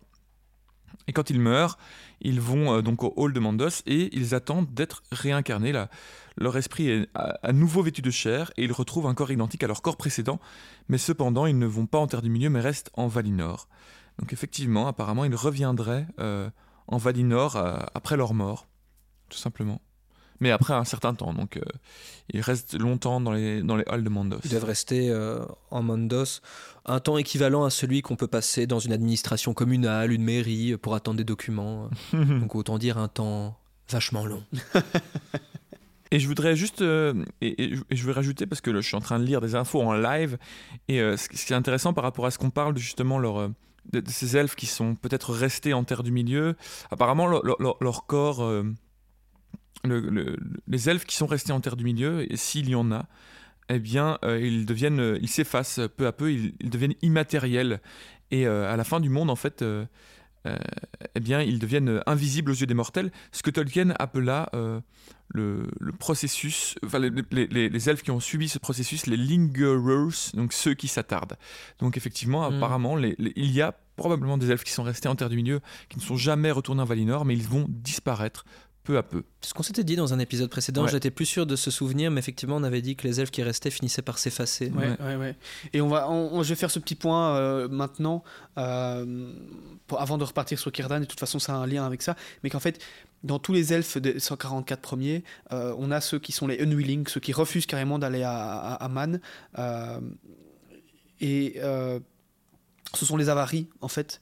Et tous ces avaries étaient, beaucoup sont restés fortement à l'est. Ouais. Euh, et il est fort probable, en fait, donc on n'entend pas, euh, pour, pour revenir un peu sur cette fameuse question, qu- est-ce qu'il y a d'autres elfes aussi vieux que Círdan qui font partie des premiers et qui ne sont pas allés à, à l'ouest, qui ne sont même pas venus en Beleriand ou en Terre du Milieu? Il est fort probable que certains sont restés là-bas, qu'on n'en parle pas du tout, mais que, qui, Ouais. sont restés et qui n'ont du coup presque même pas de contact avec les Noldor et les Vanyar, etc. Et qu'il est probable que, euh, voilà, en fait, ils sont juste, euh, ils ont juste disparu euh, Mhm. comme, comme les autres, quoi. Tout ça veut dire que Círdan, ce n'est pas en tout cas le choix qu'il a fait. Euh, lui, il a bel et bien fait le voyage jusqu'à à, à- à l'ouest du Beleriand, mais étant amoureux de la mer, il refuse de, de passer. Et euh, en fait, il va un peu se sentir obligé, ou, ou même demander par Ulmo, euh, désolé si je suis pas très précis là-dessus, mais en fait, d'être- vraiment celui qui va faire le office de passeur entre les Ouais. elfes qui décident de partir du Beleriand jusqu'à à, Aman, et va donc être celui qui, qui, en l'occurrence, va construire les bateaux, et ce pendant donc des dizaines de milliers d'années. En 474 du Premier Âge, euh, Phalas est malheureusement euh, détruit, et Círdan va construire en fait euh, des refuges sur les bordures du Sirion et sur l'île de Balar. Je vous invite à aller voir sur les cartes de, du Beleriand. Et c'est en fait là qu'il va construire euh, Vingilot pour Erendil, le fameux bateau en mithril Ah euh, oui. qui va. donc c'est Círdan qui, qui construit ce magnifique bateau qui va pouvoir permettre à Elendil d'être l'ambassadeur à la fois des hommes et des elfes pour aller chercher euh, l'aide Des Valar. des Valar et donc faire la The War of Wrath, la grande guerre de la colère euh, qui, fera, qui verra la chute de Morgoth. Pendant euh, le second âge, euh, Círdan va rester sur l'île de Balar alors que les autres elfes sont convoqués en Valinor. Donc, euh, vous le savez, hein, à la fin, tous les elfes qui sont venus, notamment les Vanyar qui sont venus combattre pour, pour com- combattre Mor- Morgoth, pardon, Ouais. euh, vont tous être euh, invités à rentrer à Valinor. On le sait que certains vont rester, comme Galadriel, etc., pour continuer à construire des royaumes, Gil-galad, etc., réoccuper la Terre du Milieu. Et Círdan va, lui, rester. Il va d'ailleurs être euh, l'un des lieutenants de Gil-galad. Par la suite, il va donc construire les fameux havres gris, euh, le Midlond, ainsi que deux ports parallèles, Forlond et le port de Harlond. Donc quand vous regardez sur le map, vous avez les havres gris et plus loin, vous avez euh, les deux autres ports. C'est donc lui qui va les fonder et en être le seigneur pendant euh, tout un temps. Donc voilà, c'était euh, le petit point sur Kirga- Círdan, le fait qu'il a refusé de partir, qu'il a dû faire passer tout le monde euh, vers Valinor, qu'il a participé à la, à la guerre contre Morgoth en, en créant le bateau d'Erendil, euh, et puis euh, en aidant les, les rescapés, et ensuite en, créant les fameux havres gris, et c'est par là vraiment que tous les elfes vont tout simplement rentrer à Valinor, et je sais même pas s'il l'est dit dans la fin du livre, mais je suppose que Círdan prend le bateau avec Gandalf et les autres, euh, et qu'il quitte définitivement la Terre du Milieu. C'est amusant, ce Círdan, il me fait un peu penser à ce, fameux facteur cheval en, France, près de Lyon, qui a créé tout un palais idéal, tout seul pendant une dizaine d'années, qui s'est amusé à, créer ce monument. Et je vois un peu Círdan comme ça pendant 10 000 ans, il était tout seul au Havre, il disait, bon, ouais, c'est chouette la mer, mais hum, qu'est-ce que je vais... Un port, je vais faire un port. Puis il a mis 2000 ans à le faire tout seul, chaque brique, une par une. Bon, maintenant j'ai fini, qu'est-ce que je vais faire? Hmm, De la mer, un deuxième port. 3000 ans après, bon, j'en fais un troisième là, c'est bon, je suis chaud. Mais euh, euh, dernière info sur euh, Círdan, c'est aussi lui qui donne évidemment l'anneau de Gandalf, l'anneau, un des trois anneaux elfiques qu'il a reçu, en fait qu'il a qu'il a donné à Gilgalad et puis que Gilgalad lui a rendu et après il le donne à, à- à Gandalf quand celui-ci débarque en Terre du Milieu au En- troisième en, âge. reconnaissant sa, sa sagesse. Oui, Ouais. j'ai fait une petite blague plutôt dans l'épisode, Ouais. euh, voulant euh, faire un petit indice à, à cet élément. Eh bien voilà. Ben, je vous propose, euh, avant, de, avant de finir cet épisode, de maintenant euh, passer aux petites questions. Alors, euh, bon, comme je le disais, la plupart des questions qu'on a reçues sont, concernent, concernent euh, la suite du podcast. Donc ça, on va y répondre pour tout le monde. Il y a pas mal de questions auxquelles on a déjà répondu aussi par message. Et euh, par contre, il y avait une question rapidement euh, que je trouvais intéressante d'évoquer. Quelqu'un qui nous demandait... je suis désolé, j'ai pas le message sous les yeux, donc je retrouve plus, j'ai pas le nom de la personne. Je suis désolé, mais tu te reconnaîtras. Quelqu'un qui nous demandait euh, par rapport à la magie dans l'univers de Tolkien, est-ce que les nains étaient concernés par euh, par la magie? Parce qu'on sait que les elfes bah, font de la magie, on sait que les maillards font de la magie euh, puisque ce sont des dieux. Mais est-ce que les nains sont concernés par la alors par la magie? Alors j'ai fait quelques petites recherches par rapport à ça.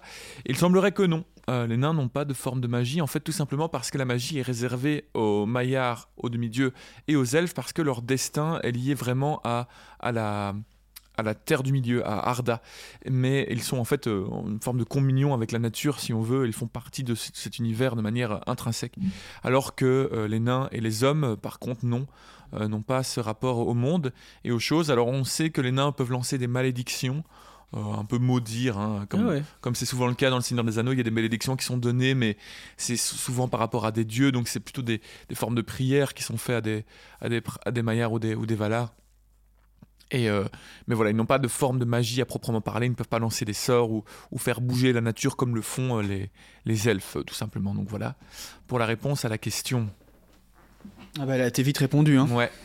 Sinon, on avait d'autres questions, euh, Julien? Oui, bah déjà, euh, j'avais noté c'est quelque chose dans nos, nos différents messages qui nous étaient parvenus hier euh, suite à ta story qui invitait nos auditeurs et nos auditrices à, à nous contacter avant cet enregistrement ultime du podcast. J'en profite du coup pour faire une petite dé- dédicace à un certain gros mien qui se re- reconnaîtra. ainsi que son ami, sa chérie. Je, je n'ai pas très bien compris vos liens tous les deux, mais dédicace à gros mien du coup. Et on avait deux petites questions assez amusantes, deux questions amusantes que j'avais notées, et encore une anecdote à révéler. On va garder l'anecdote pour la fin, ça va être très décevant. Euh, la première question, c'était euh, un auditeur qui nous demandait quels étaient nos groupes de musique préférés pour Ah, changer un peu du registre du Seigneur des Anneaux. Si on a peut-être un artiste ou groupe à, à citer chacun. Alors, euh, moi je suis, je, suis, je suis très année 2000. hein. Moi je suis, je suis complètement. euh, Alors, on va être sur quoi? Sur du Arctic Monkeys, Cyril? Euh, Non, c'est pas du tout mon groupe préféré, Ah, Arctic Monkeys, même si j'ai une admiration sans pareil pour Alex Turner, parce que je le trouve trop stylé. Allez, c'est reparti. Euh, mais, euh, mais non, non, non, moi, je, moi je, suis, je suis très années 2000, euh, très Mhm. pop rock des années 2000, euh, je, suis- je, suis- je suis resté. Ah, je sais où tu vas. Bah, ouais. Est-ce que ça parle de grosses lèvres? Fat lip. Ah ouais, bah évidemment, Sum 41 est Ah, un des groupes 41. euh, de référence quand j'étais plus jeune, évidemment. euh, beaucoup de groupes euh, ouais, de, de- de pop-punk, comme on dit, j'adore ça. J'écoute beaucoup, beaucoup ce genre de musique. Mhm. Voilà. Ah, t'as pas de groupe en particulier En, en particulier, franchement, j'ai pas de groupe en particulier. Après, pas ça dépend. hein, J'écoute Un artiste ou un groupe Franchement, c'est qui difficile. sortirait du lot? Qu'est-ce que j'écoute beaucoup en ce moment? Je sais pas, non Je sais pas. Bah, pendant que toi tu réfléchis, si jamais tu trouves, moi je dirais dans les artistes, on va dire solo, je balance entre euh, Bowie et Gainsbourg. Et pour les groupes musicaux, là c'est c'est perdu dans le rock et le metal, euh, ça fluctue d'une période à l'autre, je, je ne saurais dire. Mais en ce moment, dans les groupes plus récents, euh, j'écoute énormément le groupe de punk anglais Idols. Pour ceux qui aiment bien ce genre et qui ne connaîtraient peut-être pas, je vous invite, c'est très intéressant, un discours très engagé, euh, différent de ce qu'on pouvait avoir du punk dans les années 80 et 90. C'est- très bien foutu ce qu'ils font. Ok. Et toi, FX Moi, c'est un petit chef d'orchestre pas très connu euh, qui s'appelle Howard Shore. Euh, voilà, ce- j'ai- c'est vrai que c'est bien ce qu'il fait. Il pourrait Ouais. faire une bonne bande son pour euh, une œuvre comme Le Seigneur des Anneaux. Ouais, il film. pourrait, il pourrait. Mais moi, moi, j'écoute ça pas mal en boucle euh, en général, euh, depuis ma douche jusqu'à mon, à, à mon coucher. Et autre question, Julien? Autre question, euh, ce même auditeur nous demandait de citer notre chapitre préféré Ah. euh, au cours de notre euh, parcours de, de ces livres du Seigneur des Anneaux. Hmm, Question difficile, chapitre préféré. Alors, je pense que ça va être biaisé par rapport à la manière dont on l'a fait, et dont je les ai montés, et euh, donc ce qu'ils ont rendu en épisode. Je crois que, je crois que l'épisode euh, bah, sur la, la bataille du champ de Pélénor, que, avec, à- dans laquelle je me suis beaucoup amusé déjà à, à- à faire, à, en- à enregistrer, mais surtout à monter, à mettre tous les effets, la musique, etc. C'est, c'est un des chapitres qui me reste.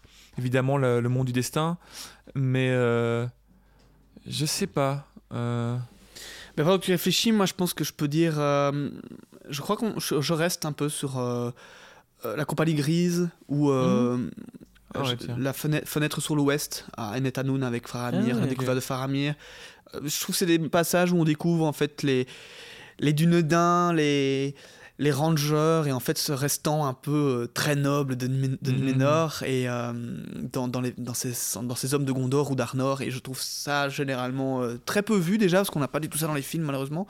Bon, on a un peu Faramir et la, la fenêtre sur l'ouest, mais quand même très réadapté. Et je trouve que même si j'adore Faramir dans les films, ouais. je trouve que il ne fait pas autant gondorien que dans les livres, non, euh, à la différence peut-être de Sean Bean qui, qui joue à Boromir. Vrai. Euh, donc je trouve pas ça assez. euh, Ouais, ouais. Même Aragorn, qui, qui pour moi le fait à, à 100%, je lui mettrais bien une tête en plus et un- une carrure en plus pour les. Enfin, quoi que j'exagère un peu, mais ils sont tellement.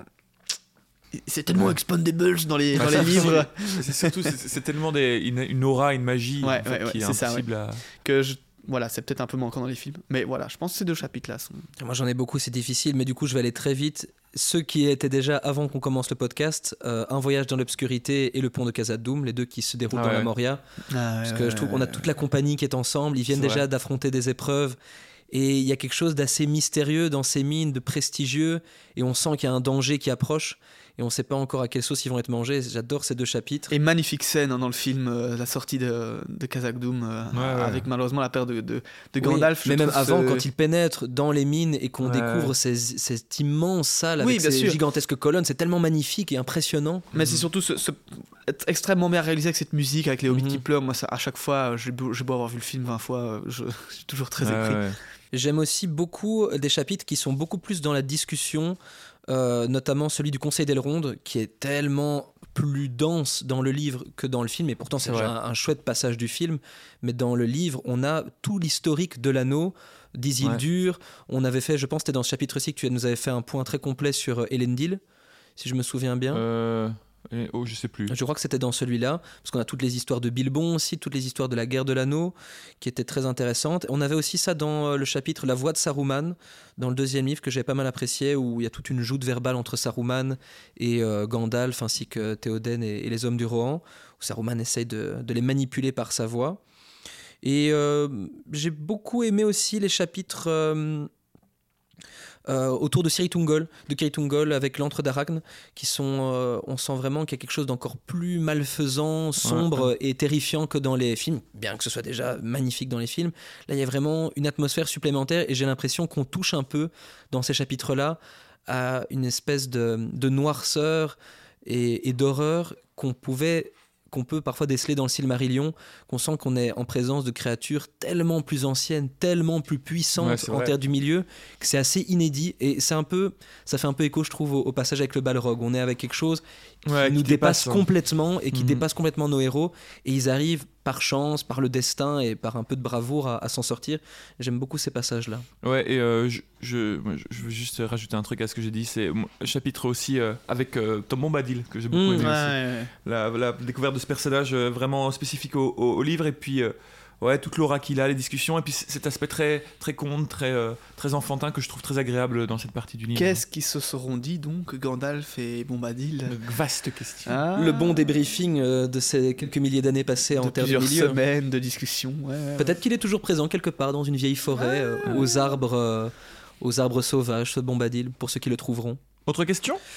Euh, une question, une réclamation plutôt. Cyril, je crois qu'il est temps pour cet épisode de nous raconter cette euh, malheureusement beaucoup trop fameuse anecdote du saucisson qui n'est pas si fameuse que vrai, ça au on- final. On vous a teasé alors qu'elle n'est pas On n'avait incroyable. pas déjà expliqué Non, elle n'a pas expliqué complètement. Bon, il faut, je, je l'explique rapidement, comme ça on passe vite fait à Enfin. l'annonce de, de la suite du podcast. Mais euh, bon, il faut savoir que Julien FX et moi, euh, nous avons vécu des belles années euh, en école de théâtre et que nous avons eu une- pendant plusieurs années euh, l'habitude d'aller à Avignon, évidemment, festival de théâtre renommé dans le sud de la France, en stop, euh, à l'aventure, sans prévoir de logement, évidemment, euh, sinon ce serait pas drôle. Donc nous dormions à la Belle Étoile.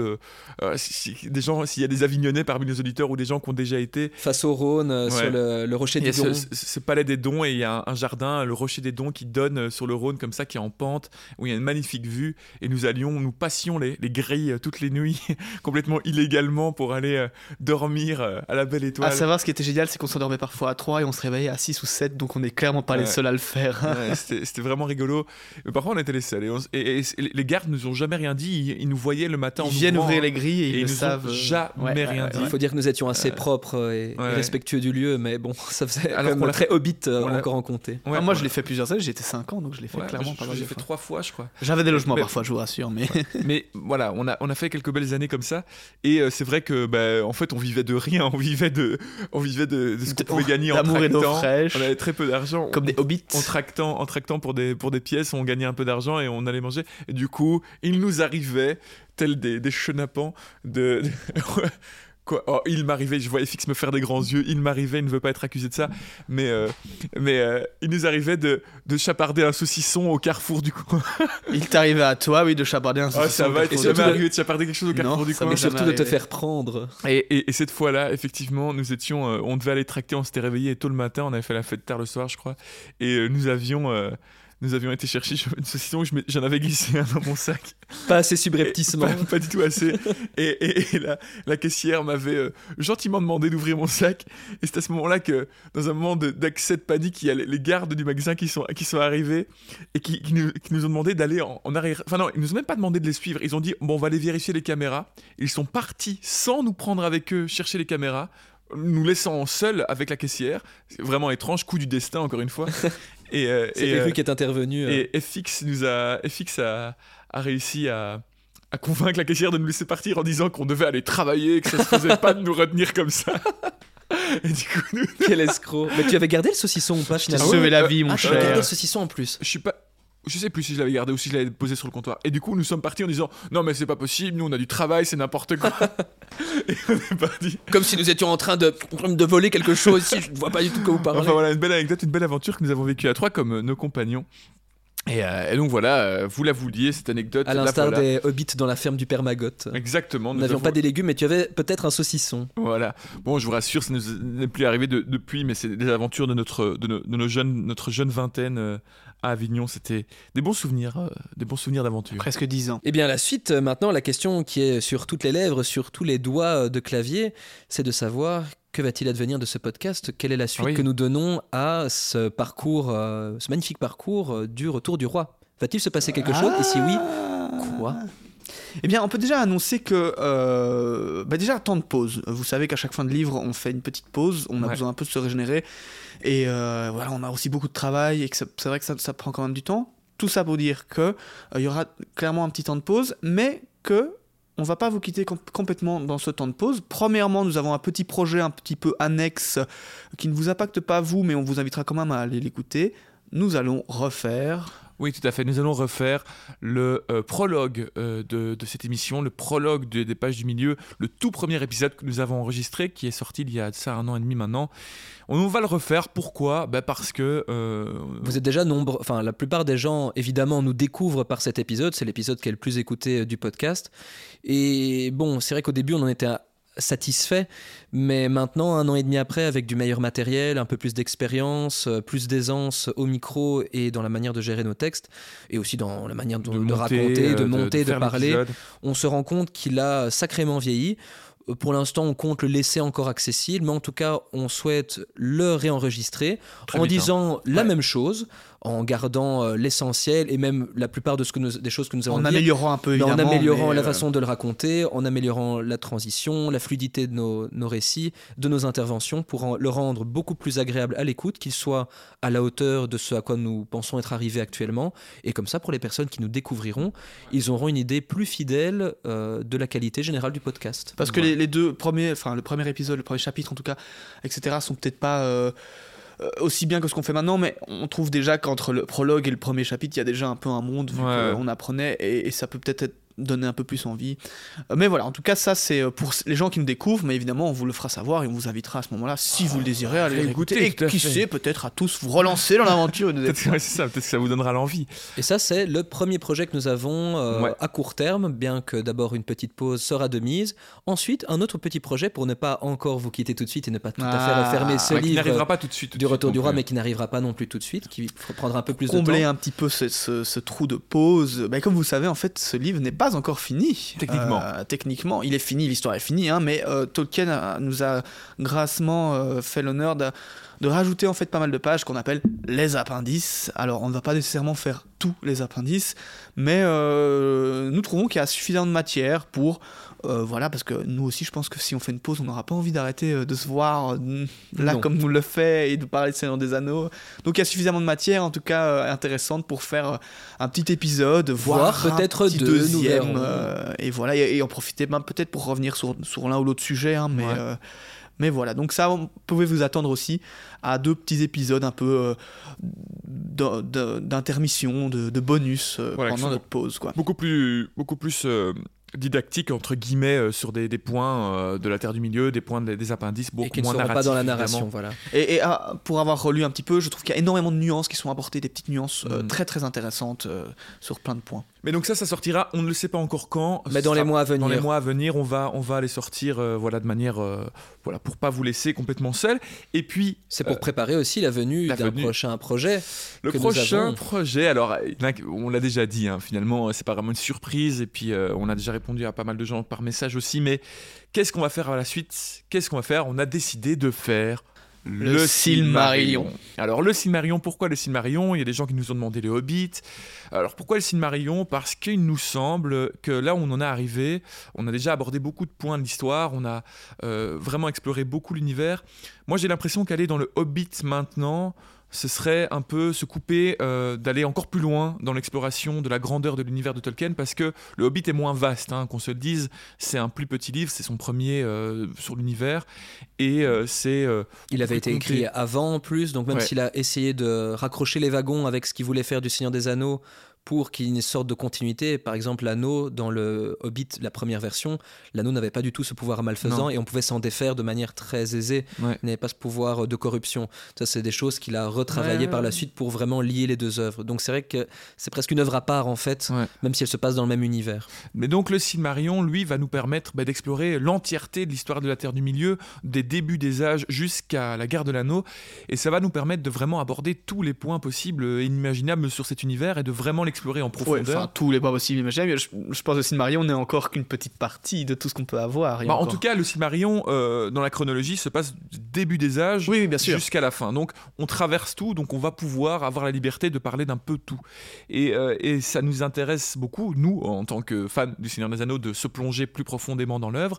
Et je pense que c'est une bonne étape du podcast de s'y intéresser plus profondément et de pouvoir euh, voilà, faire des épisodes euh, plus Pointu. précis, plus pointus. Oui, voilà. je pense qu'on se sent prêt, euh, tout, tout simplement. Et, et le pire, c'est- enfin le pire, c'est que je pense que une bonne partie des chapitres du Silmarillion ont été abordés d'une façon ou d'une autre. Oui. Pas tous, hein, mais une bonne partie. Donc on a, on a déjà, euh, nous, on se sent prêt, euh, je pense techniquement, à se lancer dans l'aventure. On, on a Mm. suffisamment de conna- connaissances, mais je pense qu'avec vous, on a suffisamment parlé de plein de petits éléments, Beret et Luthien, euh, Ouais, ouais. Iluvatar, etc. Gondoline, donc. Gondoline. Donc on a, on a tous déjà un peu, voilà les les prémices euh, de- de- de- du Silmarillion, même si je pense que dans, voilà, il y a encore d'autres livres qui sont sortis par après, qui, qui, qui en ramènent encore beaucoup d'autres histoires. Je sais pas si le Silmarillion Ah, parle de les tout. contes et légendes inachevées. Voilà, les contes et légendes inachevées, mais en tout cas, ouvre ça plein de va- portes en tout cas. Et ça va quand même, on va quand même balayer le légendarium.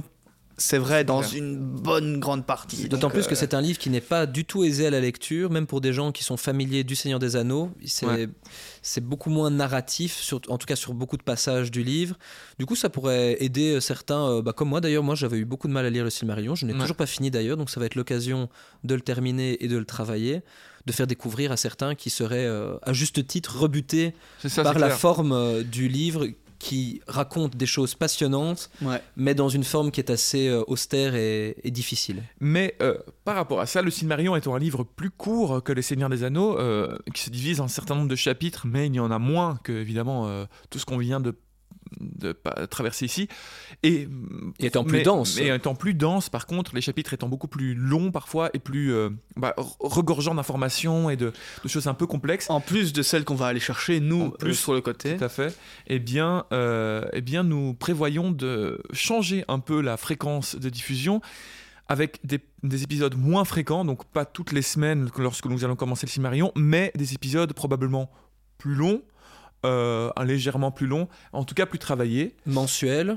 peut-être mensuels. Voilà, c'est- une idée qu'on avait, Mhm. mensuel, parce que, euh, mais euh, plus travaillé, plus pointu et plus complet.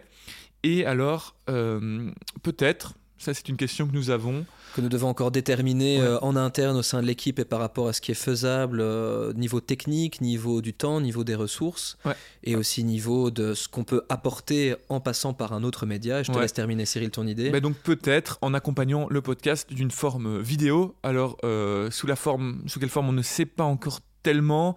Euh, en tout cas, l'émission sera évidemment publiée en audio comme euh, c'était le cas jusqu'ici, mais en plus, pourquoi pas une forme vidéo qui nous permettrait euh, de diffuser sur des plateformes comme YouTube euh, ou, ou même des plateformes euh, avec des, des, courts, des courts passages comme sur Instagram, etc. pour euh, toucher un public plus large. Et dans l'intérêt surtout de pouvoir ajouter des illustrations, d'illustrer nos propos, que ce soit par des cartes, par peut-être des schémas. Quand il s'agit de généalogie, il y en a beaucoup aussi dans le Silmarillion.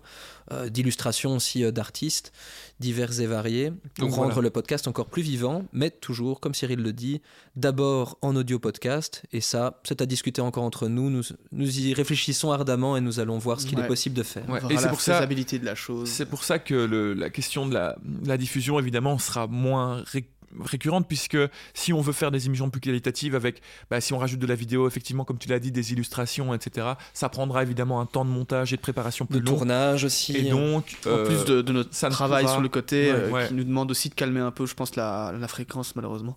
donc ça ne pourra pas euh, sortir toutes les semaines, mais quand on aura décidé de la fréquence, on s'y tiendra, comme on l'a toujours fait jusqu'ici. Et ce sera pour un mieux. Alors, quand est-ce que ça Quand? arrivera? La question de la date. Alors, malheureusement, pour le moment, euh, on, Ah, voilà, on sait un peu. On peut pas. bah, Bah, on peut pas dire une date précise. non, bien sûr, on peut pas dire une date précise.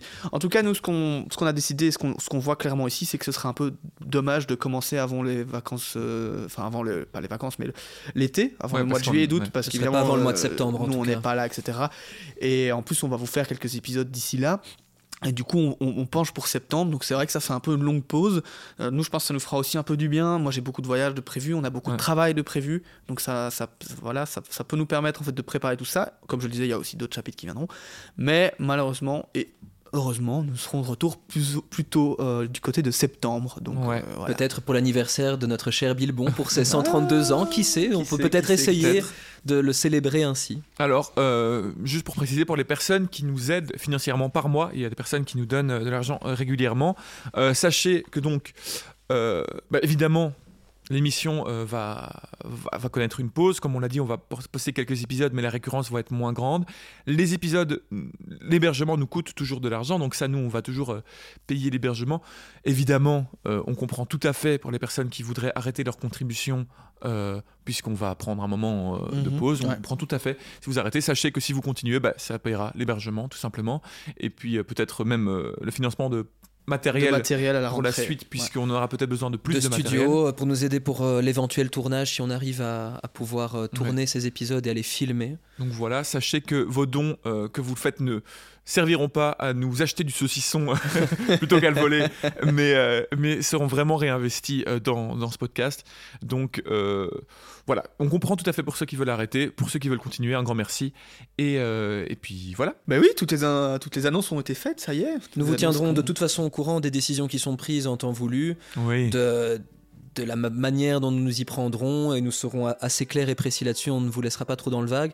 Mais en tout cas, sachez déjà qu'on vous retrouvera très bientôt, dans quelques semaines, pour ce, ce remix, ce redux euh, de notre premier épisode prologue. On vous en dira plus sur les il, va, réseaux il arriver très très Oui, vite. il arrivera assez rapidement. D'ici là, profitez-en pour peut-être réécouter le podcast. Si on avait un auditeur qui nous envoyait un message hier sur Instagram euh, en disant qu'il en était à sa troisième réécoute complète. Oula. Eh ben merci. Il en a pas marre de nos voix là. Euh, toujours pas, visiblement. Il y a des gens qui, qui apprécient autant. Eh bien écoutez, il est temps maintenant euh, pour nous de vous dire à plus, au revoir, à bientôt, pas adieu, et de vous remercier une ultime et dernière fois pour euh, votre fidélité, vos écoutes, vos messages, vos interactions, vos dons Tipeee. Et puis c'était un vrai plaisir de faire ça avec vous, même euh, Julien FX, on l'a fait. On vient de finir les Félicitations. trois livres, dit. Ouais, Félicitations, bravo. wow. Quel plaisir bien partagé. Et, euh, et je vous souhaite à tous une excellente semaine, euh, une excellente journée, et puis euh, que votre vie se passe bien, et, euh, et à bientôt. Ah, j'ai envie de dire à la semaine prochaine, mais je peux non. pas. Pareillement, un grand merci à toutes et à tous. Très fier du travail accompli. Très heureux de vous avoir eu avec nous pendant tout ce temps. Et pour encore tout le temps à venir, un tout grand merci. À bientôt. À bientôt.